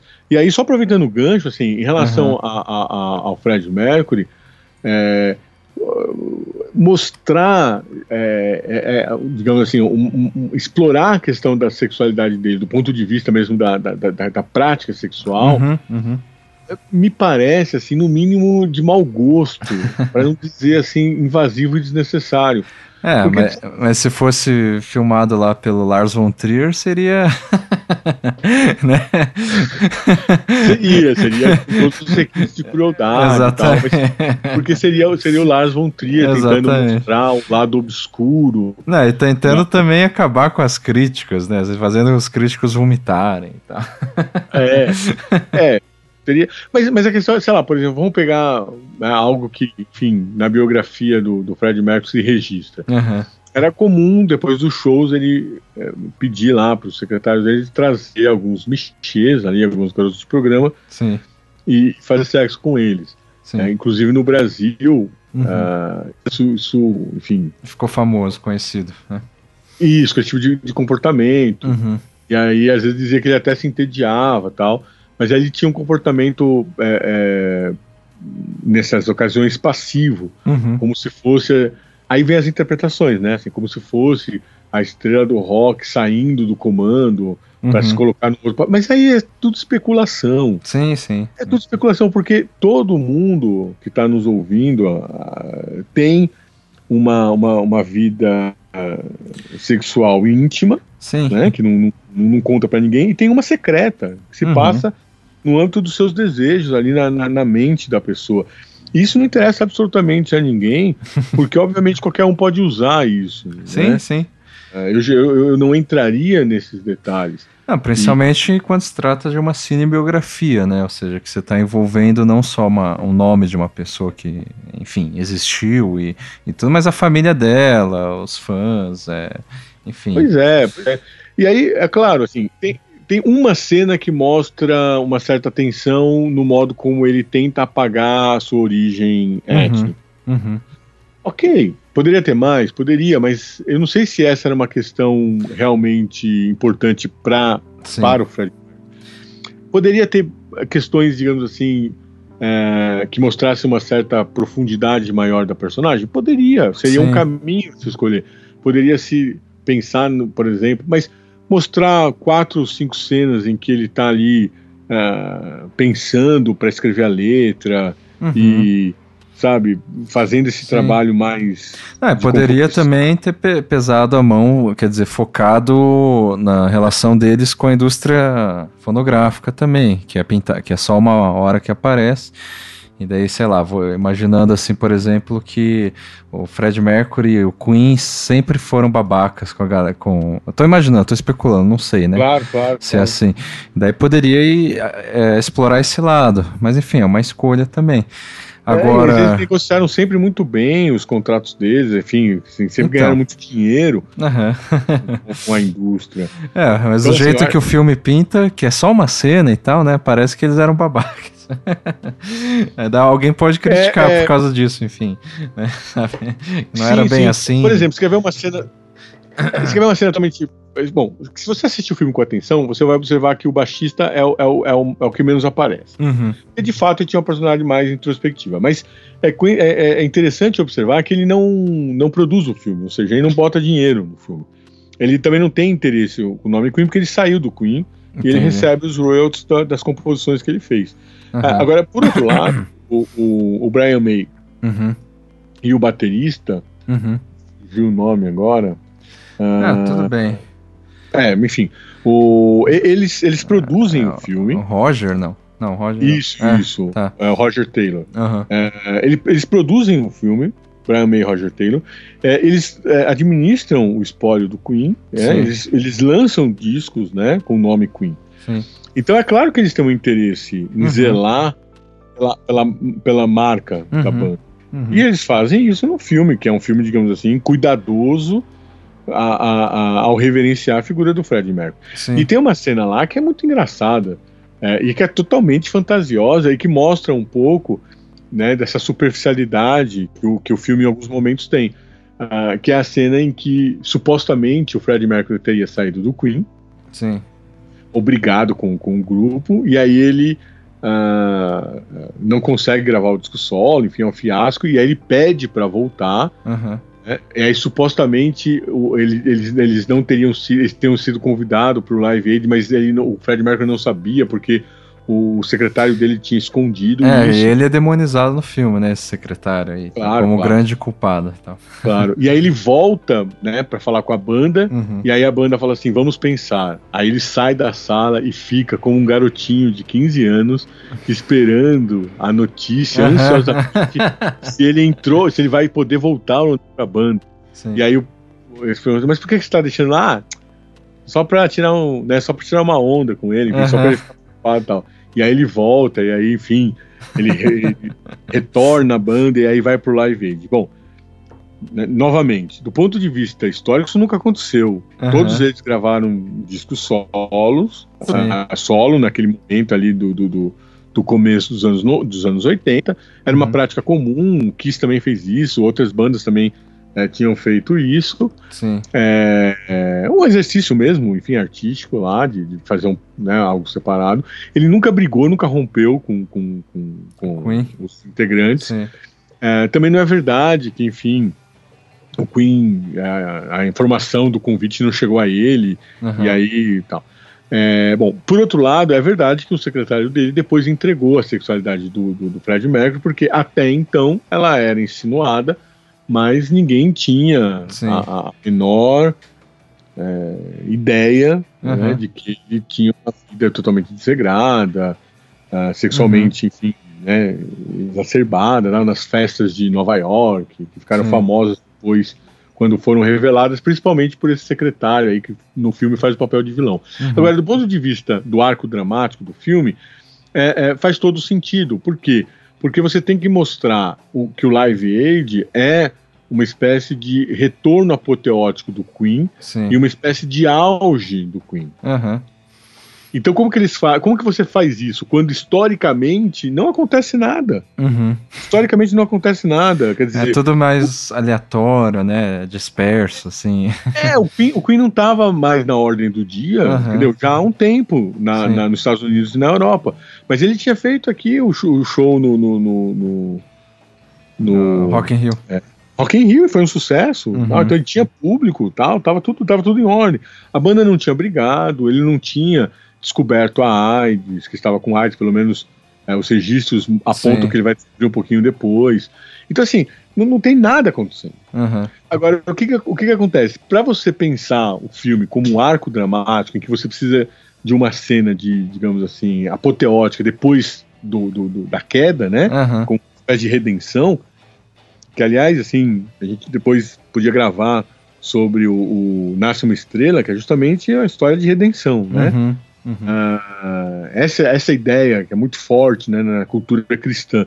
Então, a redenção que vem com o show do Live Aid precisava ser né, é, anteriormente né, preparada por meio de uma tensão em que aparecia um aspecto negativo. Então, é lá que vai aparecer o Fred rompendo com a vida desregrada que ele, que ele Uhum. Levava é, uma certa depressão, a ideia de que ele está saindo da banda e aí a banda vai aceitar ele de volta, a ideia de que ele está sendo traído pelo secretário que está contando para todo mundo as orgias sexuais dele e o momento em que, é, enfim, ele teria problemas com, com a voz, sim, né, isso aparece no filme, e que ele teria descoberto a AIDS. Então, se a gente observar o roteiro, todos os pontos, vamos dizer assim, tensos, negativos ou problemáticos da vida do Fred Mercury uhum. aparecem ao mesmo tempo e são, digamos assim, é, é, traídos, né, tanto historicamente quanto, quanto factualmente, uhum. mas para causar uma certa dramaticidade, a partir da qual então vai vir a, a solução final. Então a solução final é: bom, deu tempo, conseguiram encaixar o Queen, o Queen entrou de última hora na programação, e aí eles ensaiaram e aí fizeram um grande show da vida deles. O fato histórico é bem menos é, interessante. Sim. Quer dizer, o Queen ele ficou um mês é, ensaiando para o show. Por quê? Porque eles sacaram, antes que os outros, né, as outras bandas, eles sacaram que a apresentação era curta, que ela se daria uh, à luz do dia, portanto sem os recursos de iluminação e etc., e que era um show condensado, 20 minutos cada, cada banda. Uhum. E que eles tinham, e que eles seriam, enfim, né, televisionados assim pelo mundo todo. E o que, que, eles fizeram? Eles, eles se prepararam para fazer uma apresentação intensa de 20 minutos. Sim. Você pega, por exemplo, YouTube, que na época tinha estourado, uhum. ele faz praticamente uma música que ele coloca ali um, um pupurri, ainda tem uma intervenção com a plateia, enfim. Uhum. As bandas, de modo geral, entenderam aquilo como uma apresentação sem muita importância, afinal de contas era. É... Sim, um negócio promocional, né? Promocional, eles estavam doando cachê, né? não tinha cachê, uhum. na verdade. É, e aí iam entrar, um festival, ia entrar várias bandas, então eles entraram e tocaram meio despretensiosamente. Uhum. O Queen não, o Queen veio com um set pensado e, sobretudo, ensaiado Sim. para essa apresentação de 20 minutos. Uhum. E ali, isso de fato chama atenção a repercussão é grande, eles são, enfim, tidos como os principais uhum. é, representantes ali do, do, do, que foi esse show, o melhor de todos, né? Sim. Reconhecido pelos colegas também. E aí, em 86, ele lança um, um disco que se torna de novo o primeiro lugar, uhum. que é o Kind of Magic, que é um disco que eu particularmente gosto pouco. Eu me lembro quando o disco foi lançado, enfim, uhum. tinha o álbum, eu via, e eu, eu gostava menos das músicas anteriores, mas enfim, é o grande momento de, de vamos dizer assim, de explosão do, do, do, do Queen, depois da, da, da, do que tinha sido o Bohemian Rhapsody em 75, né, Sim. 76. Ah, ah, então, é, é, é, quase como, né, assim, um, um, o apogeu da banda. Uhum. Então, por que eu estou né, insistindo nesse ponto? Porque eu acho que é mais interessante, até para a gente estabelecer a crítica, uhum. é, pensar, então, no que é um filme. Né? Ou seja, filme é uma narrativa. E como qualquer narrativa, principalmente as convencionais, e o filme é um filme convencional, ela precisa ser construída, construída a partir de tensionamentos. Uhum. Né? E tem Sim. que tentar mostrar assim, as múltiplas facetas da, da, da personalidade do retratado. Uhum. E eu acho que nesse sentido, tenha conseguido ou não, eu acho que o filme se esforça. Agora, Sim. o grau de realismo do filme não está na, na fidelidade com que ele vai reproduzir a história, porque isso é sempre problemático, não uhum. existe né, essa fidelidade. Mas, por outro lado, existe uma fidelidade muito grande no modo como o personagem é composto, né, pelo ator, o, o, Rami Malek, e como o, o show, o Live Aid, é reconstruído. Sim. Com né, assim, requintes de é, mínimos detalhes. É, por exemplo. A cobertura de uma câmera, provavelmente é um drone, assim, né? Que é, é, sobrevoa né, o público ali. E, putz, assim, isso dá toda uma, né, um fôlego, assim, que você, aliás, você perde o fôlego vendo aquilo. Sim, que sim. é um recurso, enfim, de câmera que não existia na época, né? A gente pode chamar de, de, de é, um hiperrealismo, né? É, cena, no é, show final. Considerando que na, o realismo seria, sei lá, os recursos da época, né? Ou as próprias filmagens da época, né? Seria o original, vamos dizer assim. O original seria o, o, o, o grau, né? Uhum. Digamos assim. Sim, sim. Porque, porque veja bem, existe o show sendo tocado, existindo nesse momento. Esse, para mim, esse é, é, é, esse é a única realidade uhum. uh, digamos assim, concreta, né? Sim, sim. Só que essa não existe, porque ela, ela, ela só se deu no momento em que foi executada. Ou seja, uhum. ela é singular, ela só se deu uma vez. Uhum. No entanto, você tem o depoimento das pessoas que lá estiveram, uhum. que é uma visão da realidade, e você tem as câmeras televisivas que filmaram isso. Então, vamos dizer assim, a câmera que filmou o show acontecendo já é uma representação sim, sim. do show. Ela não é o show. Né? Uhum. Quer dizer, não é, não é ele concreto, é uma representação do show, uma filmagem do show. Sim. Ela teria um grau, vamos dizer assim, muito próximo ao show que concretamente existiu. Uhum. Porque é um, é um olhar, né? É um Sim. olhar, mas é um olhar da câmera que está sendo lançado para aquele momento único ali que está uhum. ocorrendo na realidade. O que, que o filme faz? O filme ele representa a representação. Uhum. Então ele, ele pega as câmeras e posiciona nos mesmos lugares. Sim, sim. Ele pega o copo de Pepsi em cima do piano e coloca exatamente no mesmo lugar. Sim, sim. Só que na câmera televisiva e nos cortes que eram feitos, é, uhum. era, era transmissão ao vivo, tudo era muito mais lento. Sim. Tudo era muito mais precário, tudo era muito mais. Rudimentar, né? né? É. Rudimentar para a tecnologia da época. Uhum. E quando o filme vai e recompõe isso, ele pode acelerar os cortes, ele pode sim, sim. operar com uma resolução de, de câmera maior, uhum. uh, uma edição de som, obviamente, superior. Uhum. Uh, e trazendo também momentos ali, imagens que, que, que, que, a televisão não mostra. Então ele é um, vamos dizer assim, um hiperrealismo porque ele mostra mais do que de fato aconteceu, mas ele procura retratar com o máximo de fidelidade possível. O que já aqui, foi retratado, né? O que, é, o que já aconteceu, que é o é, show. É. Por isso que o filme é ambíguo, uhum. e eu acho que é o grande, a grande chave, e é por isso que a gente está falando dele há tanto tempo, Sim. É, é, é porque ele divide o público, justamente porque ele abre algumas chaves interpretativas uhum. uh, dentro desse par é, realidade e ficção. Sim. Que enquanto ele se lança claramente para uma, uma, uma narrativa ficcional, uhum. no sentido de inventar coisas que não aconteceram, ou, ou, ou, reproduzir um certo percentual né, daquilo que de fato se, se ocorreu, uhum. em outros momentos ela se concentra com o máximo de fidelidade possível. Sim. É, é o, o, que você, por exemplo, espera de um documentário é ficar só nisso, né? Nessa parte da da representação, mas ainda assim o documentário geralmente, ainda mais esses documentários biográficos assim, é, não vai tentar reconstruir a coisa, né? É, o documentário que reconstrói uma coisa é, sei lá, documentário de Roma antiga e tudo mais. Isso. Só que o que, se, o que eu tô querendo dizer é que a expectativa, né, no termo, no gênero documentário, é que se tra se traia, se traia, é, se traga, desculpa a, o máximo de, de, de registros, enfim, para reconstruir uh, alguma realidade do jeito que ela foi. E não é a mesma coisa que a gente Isso. espera de um filme. Né? Isso, mas o que, que faz, mas o que, que faz o, o, o, atualmente, né? Boa parte dos documentários ficou meio convencional. Uhum. Tira a figura do narrador, porque o narrador já estaria, digamos, interpretando sim, ao narrador.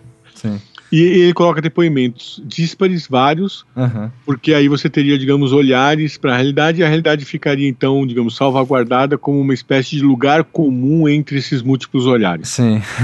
é, que na verdade Agora, o narrador está escondido aí, né? Ele não está tá eliminado. É, é. Isso. Agora, é claro, do jeito que você monta, edita, corta, o que você então, coloca. É um jeito de narrar, deixa... exatamente. É isso. É o narrador. Agora, pega, por exemplo, o documentário sobre o Raul Seixas, né? Uhum. Feito pelo Walter Carvalho aqui no Brasil.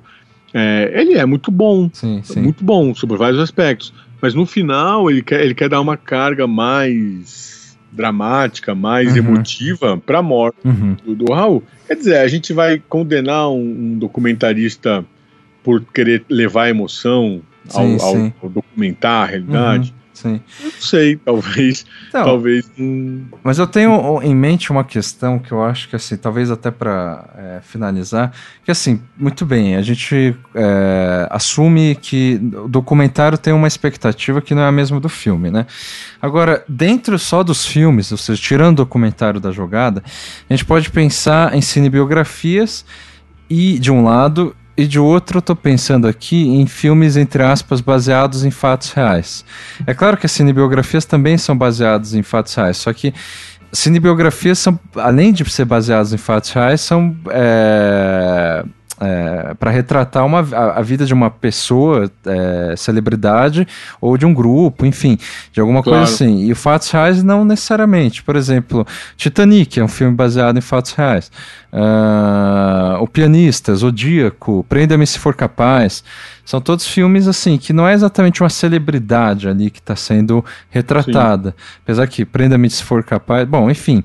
E a intenção, me parece, e também a expectativa que se tem quando se quando a, a, a, gente se depara com, com essa legenda, né, com essa, eh, essa, essa, esse subtítulo baseado em fato real. É, a expectativa disso é que você vai trazer à tona é, alguma coisa que eventualmente não é tão conhecido assim. Assim, sei lá, o Titanic é super conhecido, mas quando você, você, se propõe a reconstruir essa história e tal, você está se propondo a, enfim, trazer aspectos ali do próprio navio e, e, e, e tudo mais uh, que as pessoas não conhecem, ninguém conhece o navio de perto, né? E daí você faz um estudo para isso, mas ao mesmo tempo você implica ali um romance de dois personagens que nem se sabe se existiu, né?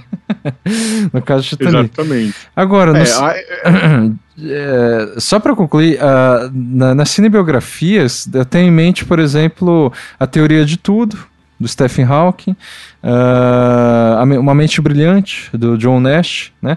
E, o próprio que a gente viu, a gente fez o primeiro Cinema Não Obstante, o The End of the Tour, do David Foster Wallace.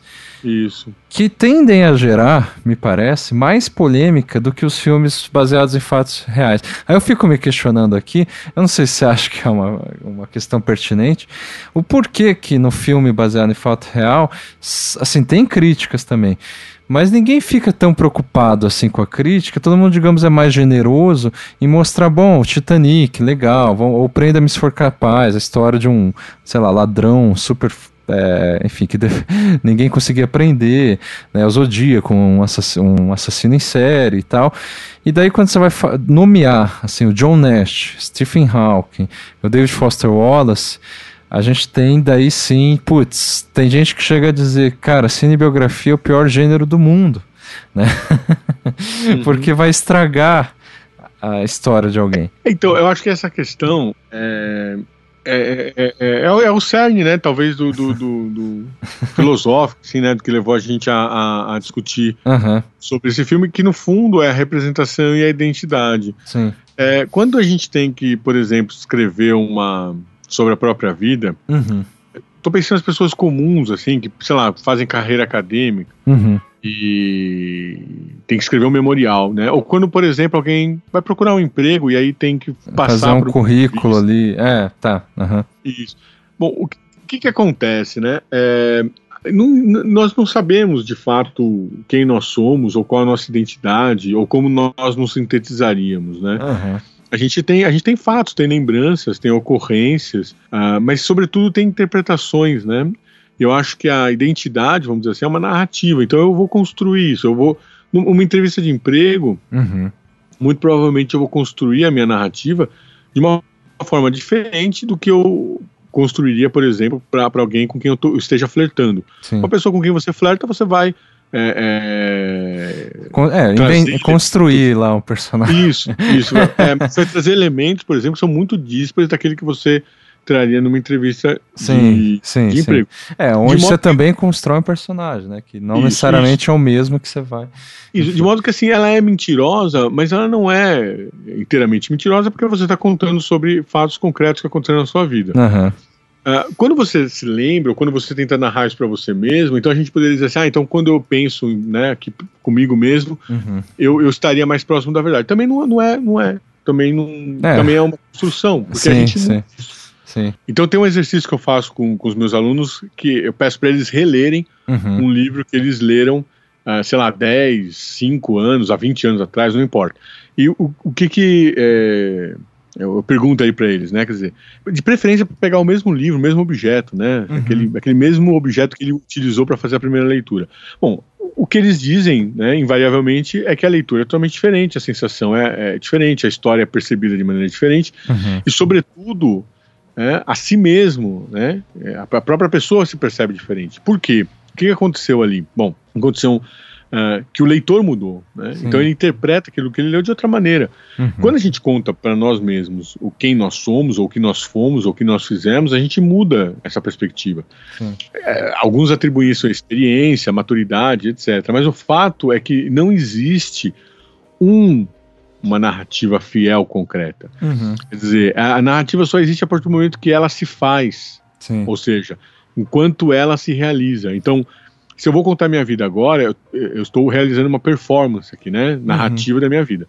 Se eu escrevo isso, eu também estou realizando uma performance. Mesmo que eu venha depois a ler isso 10 anos adiante, sim, sim. Né? É, é, ou alguém venha a ler isso, lendo agora ou lendo daqui a 10 anos, ela tá, ela tá digamos assim, lendo um, um, uma performance ali, narrativa, é, identitária. E, e, isso vale, desculpa te interromper, é, que é, você está falando meio que do ponto de vista de você consigo mesmo, né? Mas eu acho que é, também vale em, em, relação, assim, aos outros, né? Narrativa sobre os outros. Então, eu... é aí que eu ia chegar, porque tá. o que acontece? Quando você tem numa narrativa, uma cinebiografia, Uhum. Uh, seria interessantíssimo, por exemplo, uhum. né, se eu tivesse muitos milhões, talvez eu, eu, eu fizesse esse experimento. Sim. Chamassem grandes cineastas, os melhores cineastas, pegar uma figura né, para ser Sim. uma vida, por exemplo, a minha. Isso. Aí o cara vai me vai entrevistar assim, pro, vai, chama, vai me chamar e falar, ô cara, como que é o Rogério? Daí eu vou falar uma Isso. narrativa, né? Isso. E daí depois e vai perguntar uma... para outra pessoa também, né? Isso, Enfim. mas eu queria ver, por exemplo, uma bio, um, um, documentário, né? Aí eu imagino o Kurosawa fazendo um filme sobre mim, o Olha. fazendo um filme sobre mim, uhum. né? O, o, enfim, eu tô brincando aqui para dizer o seguinte, é, se eu pudesse colocar os 10 grandes cineastas fazendo a sua versão sobre a minha vida. Uhum. É, e, o que, que ia acontecer? É, a gente ia ter 10 filmes diferentes. Né? e nenhum deles ah, é a sua vida. e nenhum deles ia ser a minha vida, né? Eu ia olhar lá e falar assim: não, não, mas aqui, olha, eu não gostei de como me retratou, aqui eu não gostei disso daqui, aqui eu não gostei. De modo que não adianta, nós sempre vamos ter uma interpretação. Uhum. Sim, sim. Né? Sempre. Isso. Agora a questão é o seguinte: estamos perdidos, estamos no mato sem cachorro? Não, eu acho que dá para a gente, por exemplo, pensar ali numa questão que é a, ao modo como você vai receber. Então vamos pensar o seguinte: no caso do filme uh, do, do, do, Fred Mercury, uhum. quem que está recebendo isso? Bom, são pessoas que gostam da banda. A banda é uma banda de rock. Você tem um performer, né? Você tem o, o, o, o astro, o rockstar. É, que é o ídolo de muita gente. Ninguém, por exemplo, tá ouvindo Radio Gaga uhum. e pensando na profundidade da crítica da letra, ou ouvindo Bohemian Rhapsody e dizendo, mas o que, que quer dizer Galileu, uhum. Galileu? Sim. É? Uhum. Ou o My Love lá, como que é? A, a, música principal do filme. É... Love of My Life. Love né? of My não, Life. Bohemian Rhapsody. É, mas, não, é. não, é, não, mas o Love of My Life ninguém precisa saber que foi escrita para determinada mulher lá. Né? Isso, isso. E, e, o fato, e também, assim, alguém vai dizer assim, ah, mas depois se descobre, enfim, ele se, se acha ou uhum. se descobre homossexual sim, etc, etc. Ah, então a música era uma música hipócrita. Não, não era. Quer dizer, a, Mary continuou sendo a mulher da vida dele. Sim. É, é, não à toa ele, enfim, no testamento deixou quase uhum. toda a herança dele para ela. Mas o fato é que é... E, um, um, outro, um outro elemento, por exemplo, a AIDS, né? Alguns acham ah, tinha que ter explorado mais isso, ou não mostrou a fase. Enfim, é, a visão que você tem da AIDS, uhum. que se tinha da AIDS na década de 80, na década de 90, ele uhum. morreu. E, e hoje é muito diferente. Sim, sim muito diferente. Hoje, os tratamentos, enfim. A... Não, e na, e na, época era um tabu de verdade, né? Assim, no sentido que era marginalizado. Se você, assim, né? Era, era, era. E, e, e a pessoa definhava. Então, assim, a, a aparência era denunciadora, era como, como uhum. no caso da lepra, uhum, né? Uhum. Hanseníase, enfim, que a pessoa fica estigmatizada tal. Sim. Então, é, é a, a, se, a, se, a, própria doença AIDS já é interpretada de modos distintos, uhum. não dá para você entender que você vai retratar uma vida sem interpretação. E, e, e, aquela cena gay no, de Nova York, das festas que ele pertencia, uhum. aquilo é algo que não existe mais. Sim, sim. é, é, hoje já, já é interpretado sob um determinado filtro. Sim. E a gente enfim, por isso que eu acho que é interessante pensar o seguinte: o filme é feito uhum. para quem gosta de, de rock, né? E Sim. vai ver uma biografia de rock. Então, nesse sentido, ele entrega um, um, um, um filme que, digamos assim, faz jus né, uhum. a um aço do rock, né, ao cenário do rock, às músicas que eles criaram. Me parece que sim. Uhum. Com problemas. Sim. Óbvio mas com, com, vamos dizer assim, com uma carga né, de, de, de, emoção que cumpre é, o objetivo, né, que é proporcionar uma experiência estética. Sim, sem dúvida. Assim então, como as outras cinebiografias, né, assim, a Mente Brilhante, do John Nash, eu lembro que, putz, faz tanto tempo que eu posso estar enganado, mas uh, não sei se o próprio John Nash ou a família dele tinha falado, não, isso aí sei lá, não tem nada a ver, assim, ele não era esquizofrenia, esquizofrenia não significa isso que é retratado no filme e tal. Claro, claro. E mesmo Stephen Hawking na teoria de tudo, putz, é, alguns de, daí já não é mais é, a família dele e tal, mas alguns reivindicavam que ele era muito mais estúpido e pedante com, com a ex-esposa dele e com todo com mundo. Certeza, então, com certeza. é, com mas certeza. todo mundo tem o seu nível, né, de, de, mesquinhez. É. É, imagine, imagine, por exemplo, você, o, o, Chaplin, né? A, a biografia do Chaplin também foi altamente polêmica e tal. Mas o Chaplin hoje, por exemplo, ele seria classificado como pedófilo. É. Né? E sim. aqui tem que tomar cuidado com esses anacronismos tal. Sim, sim. Uh, a gente está sendo privado de ver o filme do, do Woody Allen, o último feito pela Amazon. É.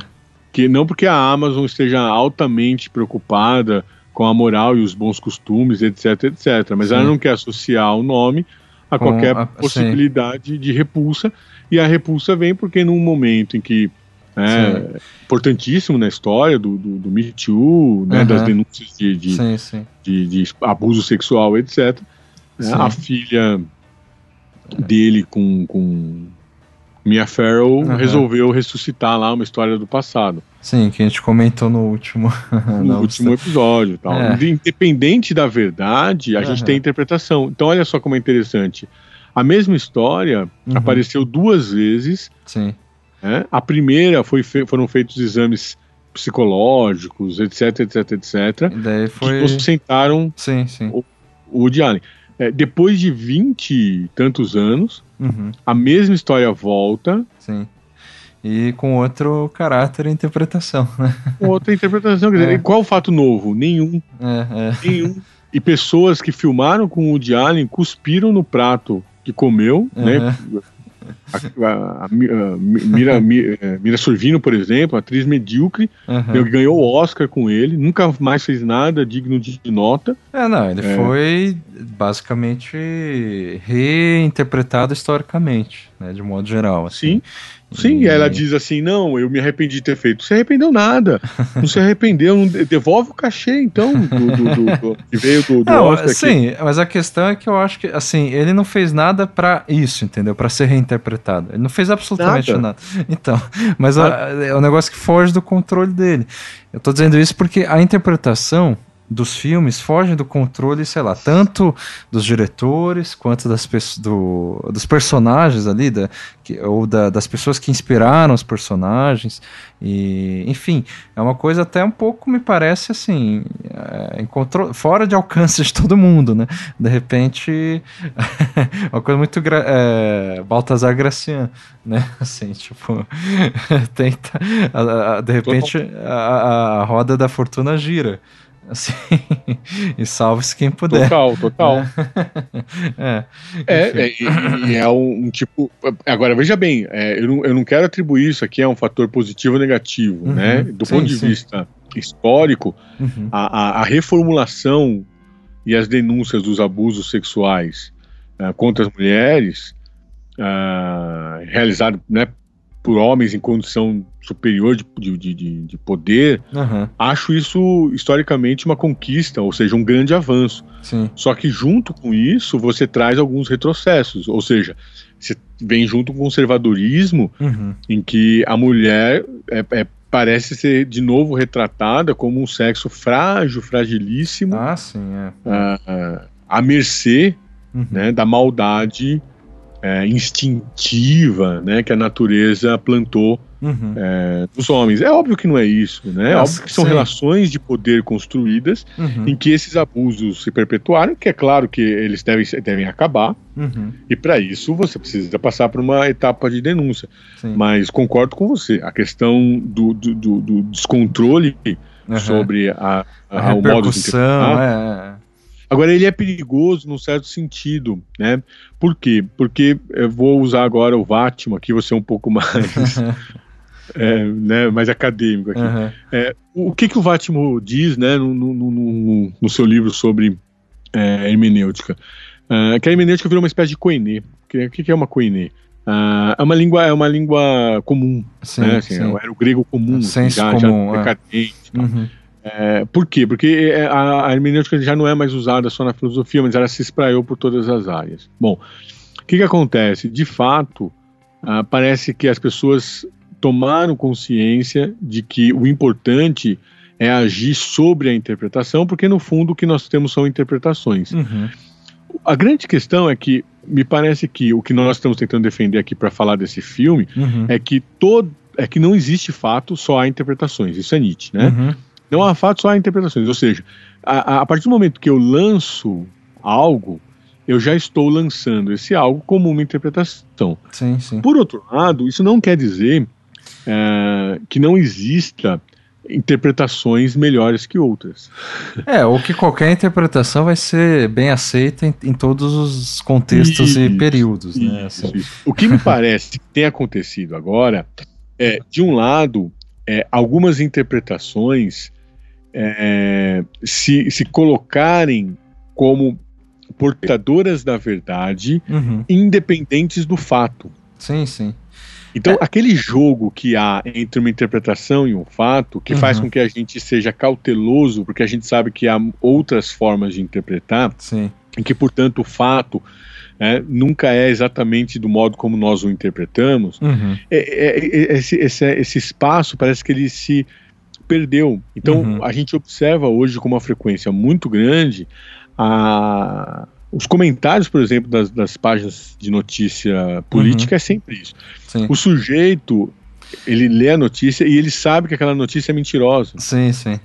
Então, então mas a, assim, questão é que no fundo todos, todo mundo que, que vai comentar ali está buscando a verdade, entendeu? Assim, tá não, não acho. Então, eu, eu, aí que eu faço, aí hum. que eu vou discordar, Marcos. Eu hum. não acho que eles estejam buscando a verdade. Acho que eles é, deliberadamente uhum. abriram mão da verdade e querem impor a sua interpretação como mais verdadeira. Então, então mas que eles acreditam que é verdade. Não, não sei se acreditam. Não sei se acreditam. É, é, porque eu acho que, eu acho que depois que, que, que você tem, sabe, assim, aquela questão de, uhum. de difundir o que, a, o que Foucault chegou, sabe? Uhum. Quando ele mostra que o poder é construído sim, nas sim. relações. Então sim. ele não é só instituído, por exemplo, pelo cargo, mas ele é construído nas relações. Então você tem uma microfísica do uhum, poder. Uhum. E de certa forma você consegue pleitear na, no discurso Uhum. Né, uma, uma, uma, pretensa, construir uma pretensa verdade sim, né, pelo sim. discurso. O que eu acho que há são pessoas mal intencionadas, de fato. Sim, mas. Mal intencionadas. Mas, é, não, eu também acho que são mais. construírem uhum. determinadas verdades, em vez de, de lançar a mão do expediente, por exemplo, de buscá-las, uhum. ou, ou, ou mesmo de questioná-las. Sim, sim. Mas eu, eu, eu acho que elas, ainda assim, elas, elas fazem isso e são mal intencionadas, porque elas acreditam fielmente naquilo, entendeu? eu não sei, assim, tipo, essas pessoas não eu, leram eu Foucault, acho... entendeu? Tipo, essas pessoas. Não, eu entendo o que você está dizendo, eu entendo o que você está dizendo, mas eu acho eu não acho que elas acreditam é, é, é, de fato naquilo. O que eu acho uhum. É que elas, é, de certo modo, acreditam que exista uma verdade uhum. e como elas deseja, desejariam muito que aquela fosse de fato a verdade, Sim. elas. Ah, entendi, elas vão exagerar adesão. Ela. Sim, sim. Elas optam por uma adesão da Entendi. crença. É. Não, e não então, só uma adesão, né? Tipo assim, até assim, se, se bobear assim, ah, vou inventar uma, uma vírgula a mais aqui para né, para fazer sentido. É. Você me entendeu, mas eu, quem está ouvindo, assim, eu, eu, eu, vou explicar assim uhum. de uma forma mais, mais cuidadosa, porque eu, porque eu não sei se eu não, não falei rápido demais, se não ficou perdido. O que eu quero dizer é o seguinte: a, a pessoa ela crê que exista uma verdade, ou seja, existe uma versão única correta de Sim. como as coisas se passaram e de como Sim. as coisas são. As pessoas não estão Na... nihilistas, portanto, né? Isso, não, não... não, estão, não Sim. estão. Na impossibilidade de se chegar a isso, porque toda busca suscita dúvidas uhum. e toda dúvida gera inquietação, Sim. as pessoas aderem a uma determinada narrativa uhum. e colocam essa narrativa como sendo de fato a verdade. Sim, e no fundo de qualquer essa, coisa, né? Assim. Isso, então no fundo a adesão naquela narrativa é o que menos importa. O que importa é que ela adere a uma pretensa verdade. O uhum. que eu uhum. estou dizendo é que essa verdade, essa versão única, esse Sim. fato, e não existe. E aí claro. é aí que está é tá todo o equívoco uhum. da hermenêutica, principalmente contemporânea, do jeito que ela é feita. Então, Sim. por exemplo, em relação à política, é só bobagem, uhum. é o que a gente geralmente ouve, uh, porque o, o, vulgo, né, assim, a, a, a, grande parte da população uhum. está aderindo a uma narrativa sim, é, sim. porque ela deseja que aquilo seja verdadeiro. Uhum. Mas ela não tem a menor ideia do que seja uhum. aquela narrativa propriamente. O que de fato se passou, não se passou. E ele também não está preocupada. Ela está preocupada com a narrativa porque pelo menos isso a tranquiliza. Sim, é a que convém, relação, né? É a que convém. Uhum. Em relação ao filme, eu vejo da mesma maneira. Eu acho que as pessoas que estão de fato preocupadas com o modo como as coisas se passaram e se foi ou não foi assim, uhum. é porque elas criaram uma versão, claro. ou pelo menos pressupõe existir uma versão, uhum e a partir da qual ela compara a cópia. Sim, sim. Seria o original. Uhum. por isso que eu acho que essa questão do modo de interpretar é fundamental hoje. Uhum. Né? Porque ou você tem uma certa abertura para a possibilidade das interpretações, e aí você salva, vamos dizer assim, é, é. O, o, o, fato ocorrido, Sim. porque ele estaria em algum lugar entre essas interpretações possíveis sim, sim. e mais críveis, ou você lança a mão da ideia de que existe de fato uma verdade, e aí você vai tentar é, comparar a sua interpretação com essa pretensa verdade. Uhum. E aí eu acho que é o, o, quando os equívocos ocorrem. É, e é fácil de a gente perceber esse tipo de pessoa. Quem fala com certeza uhum. É, não sabe. Retorna Sócrates. não, mas assim, eu só assim, eu, eu, nesse sentido tudo, para resumir, talvez assim, a gente sai no lucro, bom, a gente não sei, enfim, o filme sai no lucro se ele não for censurado daqui a alguns meses no Brasil, né? Assim... Porque eu não acho improvável, entendeu? Não... Aí já é uma super interpretação. não, mas, pô, do jeito que foi a reação, né? Mas enfim, claro que, é, assim, a, a questão é que talvez, assim, se há uma narrativa é, vigente, eu acho que cada vez mais é claro isso. Filmes como esse, que não tem nada de, sei lá, é, obsceno e tudo mais, já gerou polêmica. Já se censura uma série de, sei lá, é, performances em, de arte e tudo mais. Daqui a pouco, realmente, essa ideia de censurar um filme, sei lá, do Lars von Trier, isso aí vai ser a primeira coisa, entendeu? Ou aquele, sei lá, Meriguela do. É Meriguela o nome? Daquele do. Meriguela, assim. É... é. Esse, por exemplo, do, do. Isso aí tem que dar um jeito nisso aí, tá ok? Isso aí. então, essa é a questão. Né? É a questão. A ser, a ser, a ser é, compreendida. É. Eu, eu, eu, acho, por exemplo, um, um, filme né, do Wagner Moura, tal, do, uhum. do Marighella, tal, do, né, que do, sim, sim. Eu, eu acho que, que vai, vai, vai ter um, um caráter é, polêmico, sem dúvida nenhuma, sim, porque é uma sim. questão política. Uh, então o Marighella tem uma, uma, um, um, uma história tal, e uhum. que no momento, né, assim, está sendo atacado. Tá? Então uhum. eu, eu, concordo, acho que, que vai ser, acho que vai, vai ser polêmico tal. Uhum. Uhum. O que eu acho que tem acontecido em relação à censura é, é, é não é propriamente uma censura.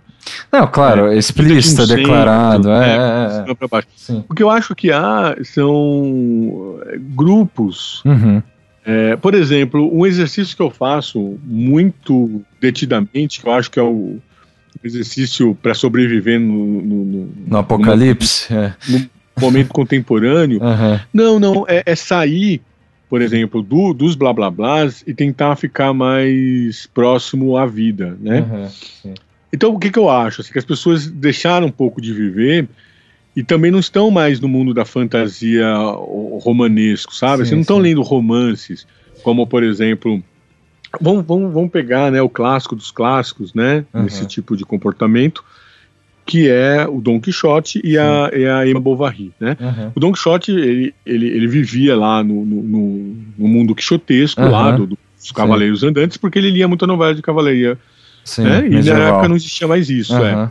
E no caso da Emma Bovary, ela lia muitos romances, então ela imaginava a vida como sendo um romance. Uhum. E, e, a vida dela é a vida sem graça, tal, como sim, geralmente sim. é a vida de todo mundo. Uhum. É, a maior parte das pessoas, né, eu, você, quem está nos ouvindo, é a nossa, nossa vida basicamente sem graça. Assim, ela é feita de, de certas rotinas, uhum. né, assim, um momento ali de maior emoção, mas enfim, a gente até. é, procura... maior emoção no trânsito, assim. É. é.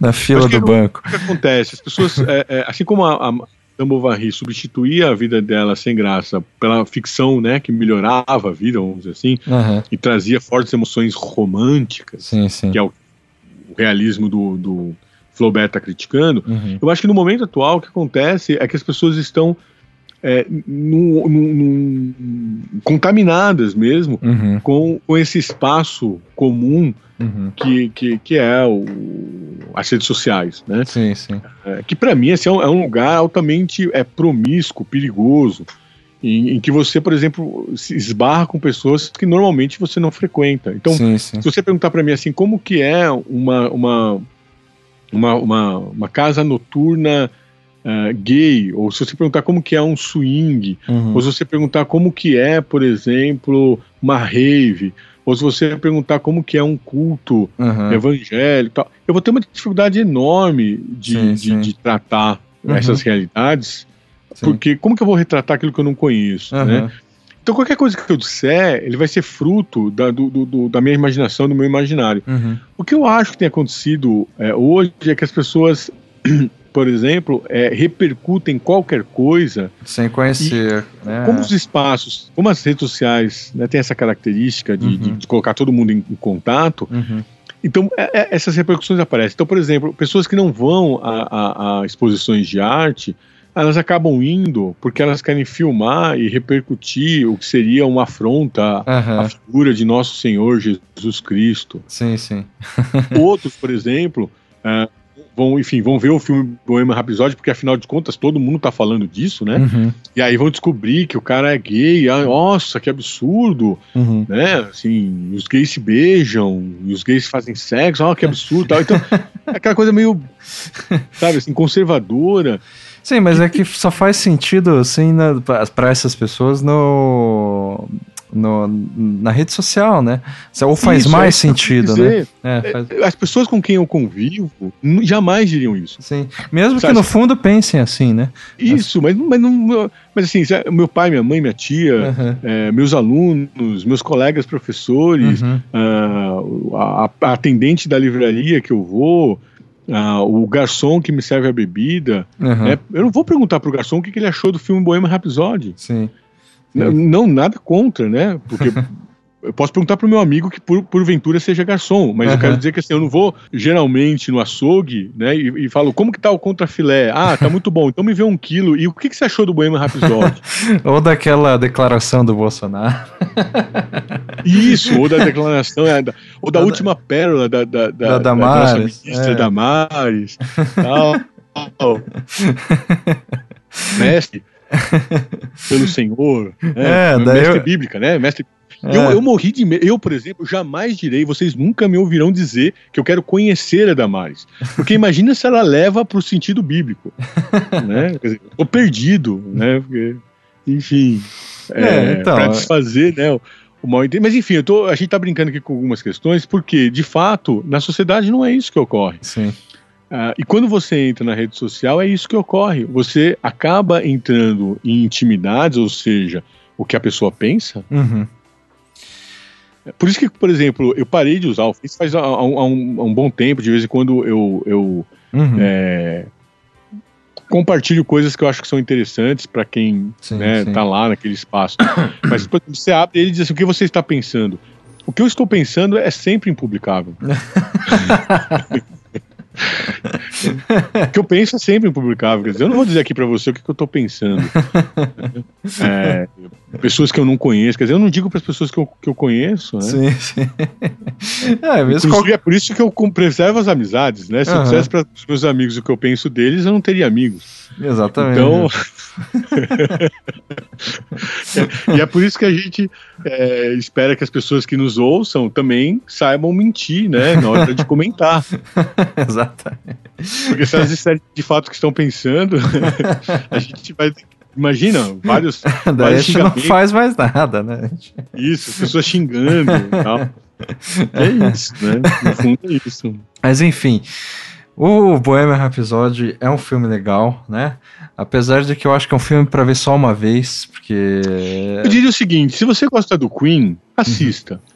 Se você gosta de rock, né, jovem, não conhece o Queen, né, mas gosta de rock, assista. Agora, se você não gosta de, de, de, de rock, se você não conhece o Queen, não gosta do Queen, uhum. Né, não, não, não, não, vê. Porque ele não é um filme que vai acrescentar nada à história do cinema. É. Né? Acho que Não vai propor um nenhuma filme... questão filosófica também. Isso, acho, acho que sim, acho que é, é, deve, pode até ganhar o Oscar de melhor ator, acho que pode ganhar o Oscar de. É, trilha. É, né? trilha, mixagem e tal. Sim. Mas se ganhar como filme, acho, acho um desserviço qualquer uhum. outro concorrente acrescenta algo a mais. Sim, sim. Né? Por exemplo, sim. o Vice acrescenta alguma coisa. Uhum. A Favorita, para mim, é o favorito. Uhum. É um uhum. belo filme, assim, um filmaço. É.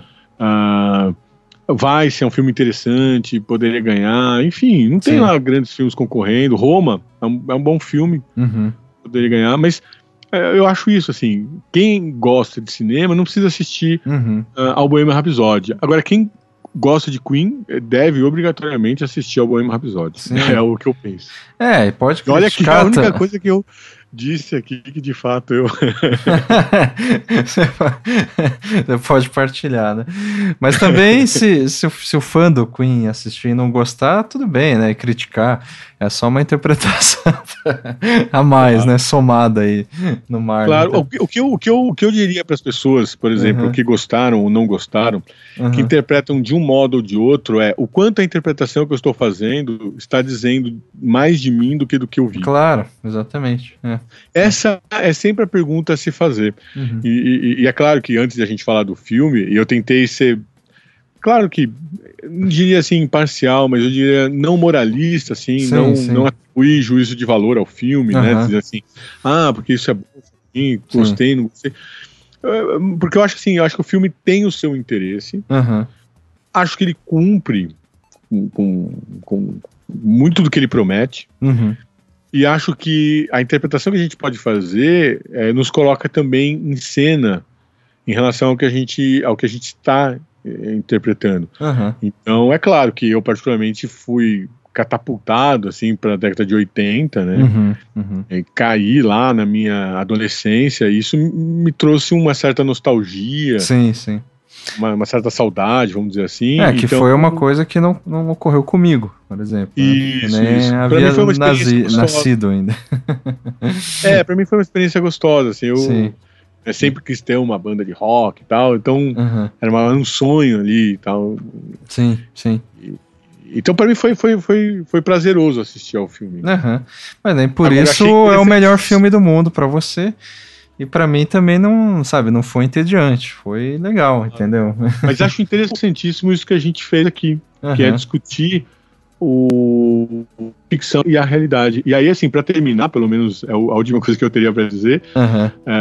a definição do, do, Bukowski, né, do bom e velho Charles Bukowski sobre a ficção, né? O que, que é ficção? É a vida melhorada. Uhum. eu, eu acho que de alguma maneira o filme por pior que, que, seja, ou por pior que se possa, né, uhum. a crítica se possa fazer dele, ele melhora a vida que todos nós tivemos ali na década de 80. Sim, sim. Às vezes, né, no, uma ficção de, é, do Lars von, Lars von Trier priora também, né? Enfim, pode ser ampliando Você a Você citou o Lars von Trier três vezes, a gente podia fazer um próximo aí sobre a casa que Jack construiu.